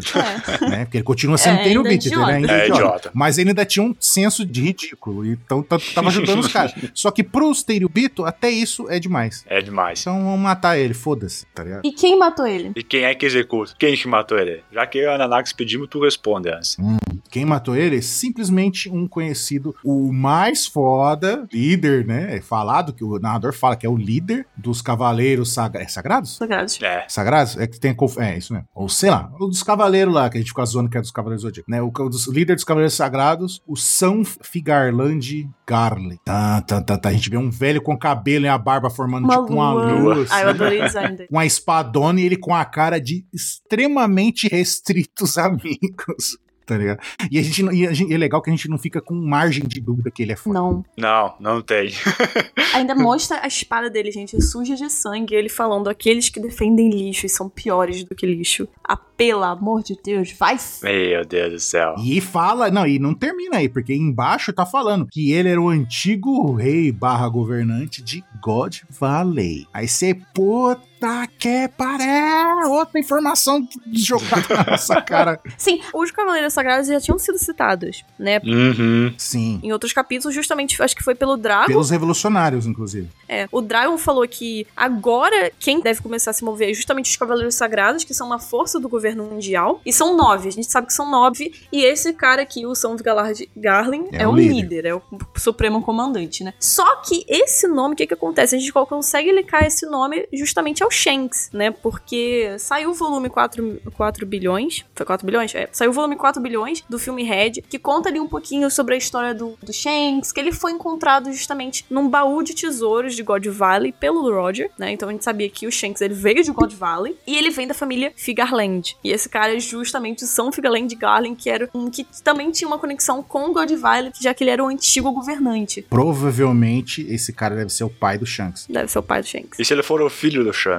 E o Shanks tem a coisa perene lá, a cirurgia perene. Não, aí vocês estão dando uma de 27, gente. Que isso? Será? Nossa, aí seria muita loucura. Aí é muita Ah, é loucura. demais. Mas, ó, beleza, ah, esses, esses volumes são lançados pelo Oda, tem coisa que o Oda escreve, não sei o que, não sei o que, mas oficialmente, por enquanto, não é definido que o, o, o Shanks tem o mesmo parentesco desse cara, tá? Ah, mas deve, deve ser. Não, Levem só como teoria, por causa do filme, por causa desse volume. Provavelmente vai ser, provavelmente em, em algum momento, quando aparecer o Shanks de novo, ah, Shanks, Vai. ex Tenryubito, são Shanks Fingarland. caramba. Vai em algum momento vai revelar isso aí. Sim. Com certeza. Mas por enquanto levem como especulação. Exatamente, essa possível relação até explica o fato ali do Shanks ter uma, uma ligação ali com os Goroseis, Aham. né? E tudo mais. Sim, sim, justificar completamente aqui. Nossa, é, ajuda a fechar vários pontos. Mas assim, assim, eu vou discordar um pouquinho de ti, sabe por quê? Porque quando a Hum. teoria é boa e a gente gosta,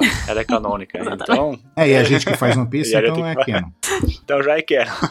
E, gente, a cartinha do Oda que ele escreveu pra gente, de uma pausa de quatro semanas depois desse capítulo. Cara, foi sacanagem. Uhum. Não, assim, Foi. óbvio, merece, merecido, descanso merecido. Ele tá se recuperando de uma cirurgia de astigmatismo, né? Ele já tinha comentado, Uhum. se eu não me engano, acho que foi no SBS, que ele comentou sobre essa cirurgia que ele precisava fazer. O Oda? Uhum. Hum, acho que foi. Então, foi no SBS. Então é uma coisa que já tá há um tempo aí perturbando o nosso, nosso querido mestre. E ele teve que fazer essa pausa, mas olha quanta coisa ele conseguiu pegar em Egghead. Só nesses 20 e poucos capítulos. Eu acho que, Nossa. de longe, é o arco mais movimentado de One Piece. Você não tem tempo pra respirar. Não tem um capítulo que não, Não, aconteça dá, uma coisa não dá. importante em Egghead, sabe? Se fosse nesse ritmo, assim, tudo, tinha acabado One Piece no capítulo 512. Tinha. Não, não, se fosse nesse ritmo, a gente, tinha morrido, gente. Eu não ia aguentar tanta emoção. Aham. Meu Deus. Vocês viram, a gente tá aqui mais de duas horas desse, que é três, sete horas gravando, não sei quantas horas. Cara, e a gente ainda deixou coisa passar, cara. Ah, gente, sim. Teve muitas informações aqui. Inclusive, se vocês quiserem mandar pra gente, que a gente deixou passar, podem mandar, enviar e-mail, comentário no Spotify. Mas, cara, é muita Uhum. coisa. A Stussy mesmo, a gente não falou toda a trama em relacionada à Stussy, que ela era aliada do Vegapunk, do, e dela ser um clone da Bakin, que ela é a verdadeira Stussy original. Meu Deus, gente. A gente não falou isso, cara, e isso foi revelado agora também, entendeu? Então, olha o tanto de coisa que tem pra falar, e a gente ainda deixou de coisa de fora.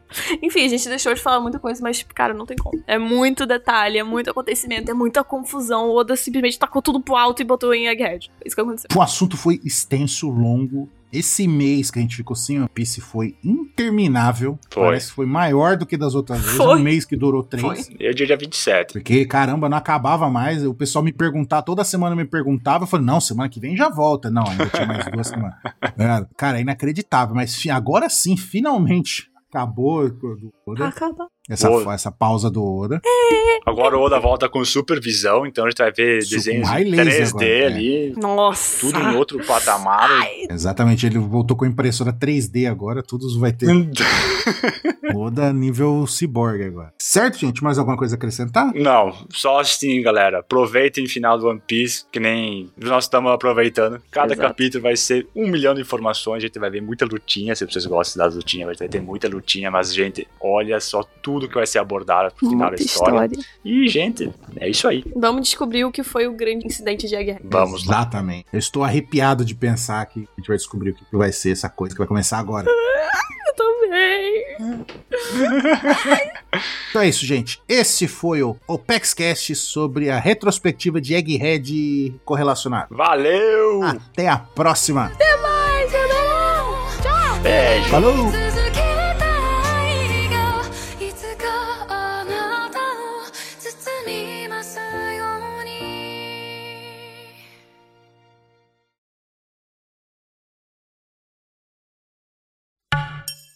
Gente, sabe o que a gente deixou de fora? Agora que eu lembrei. Hum, É o Caribu. ah, meu Deus, Nada.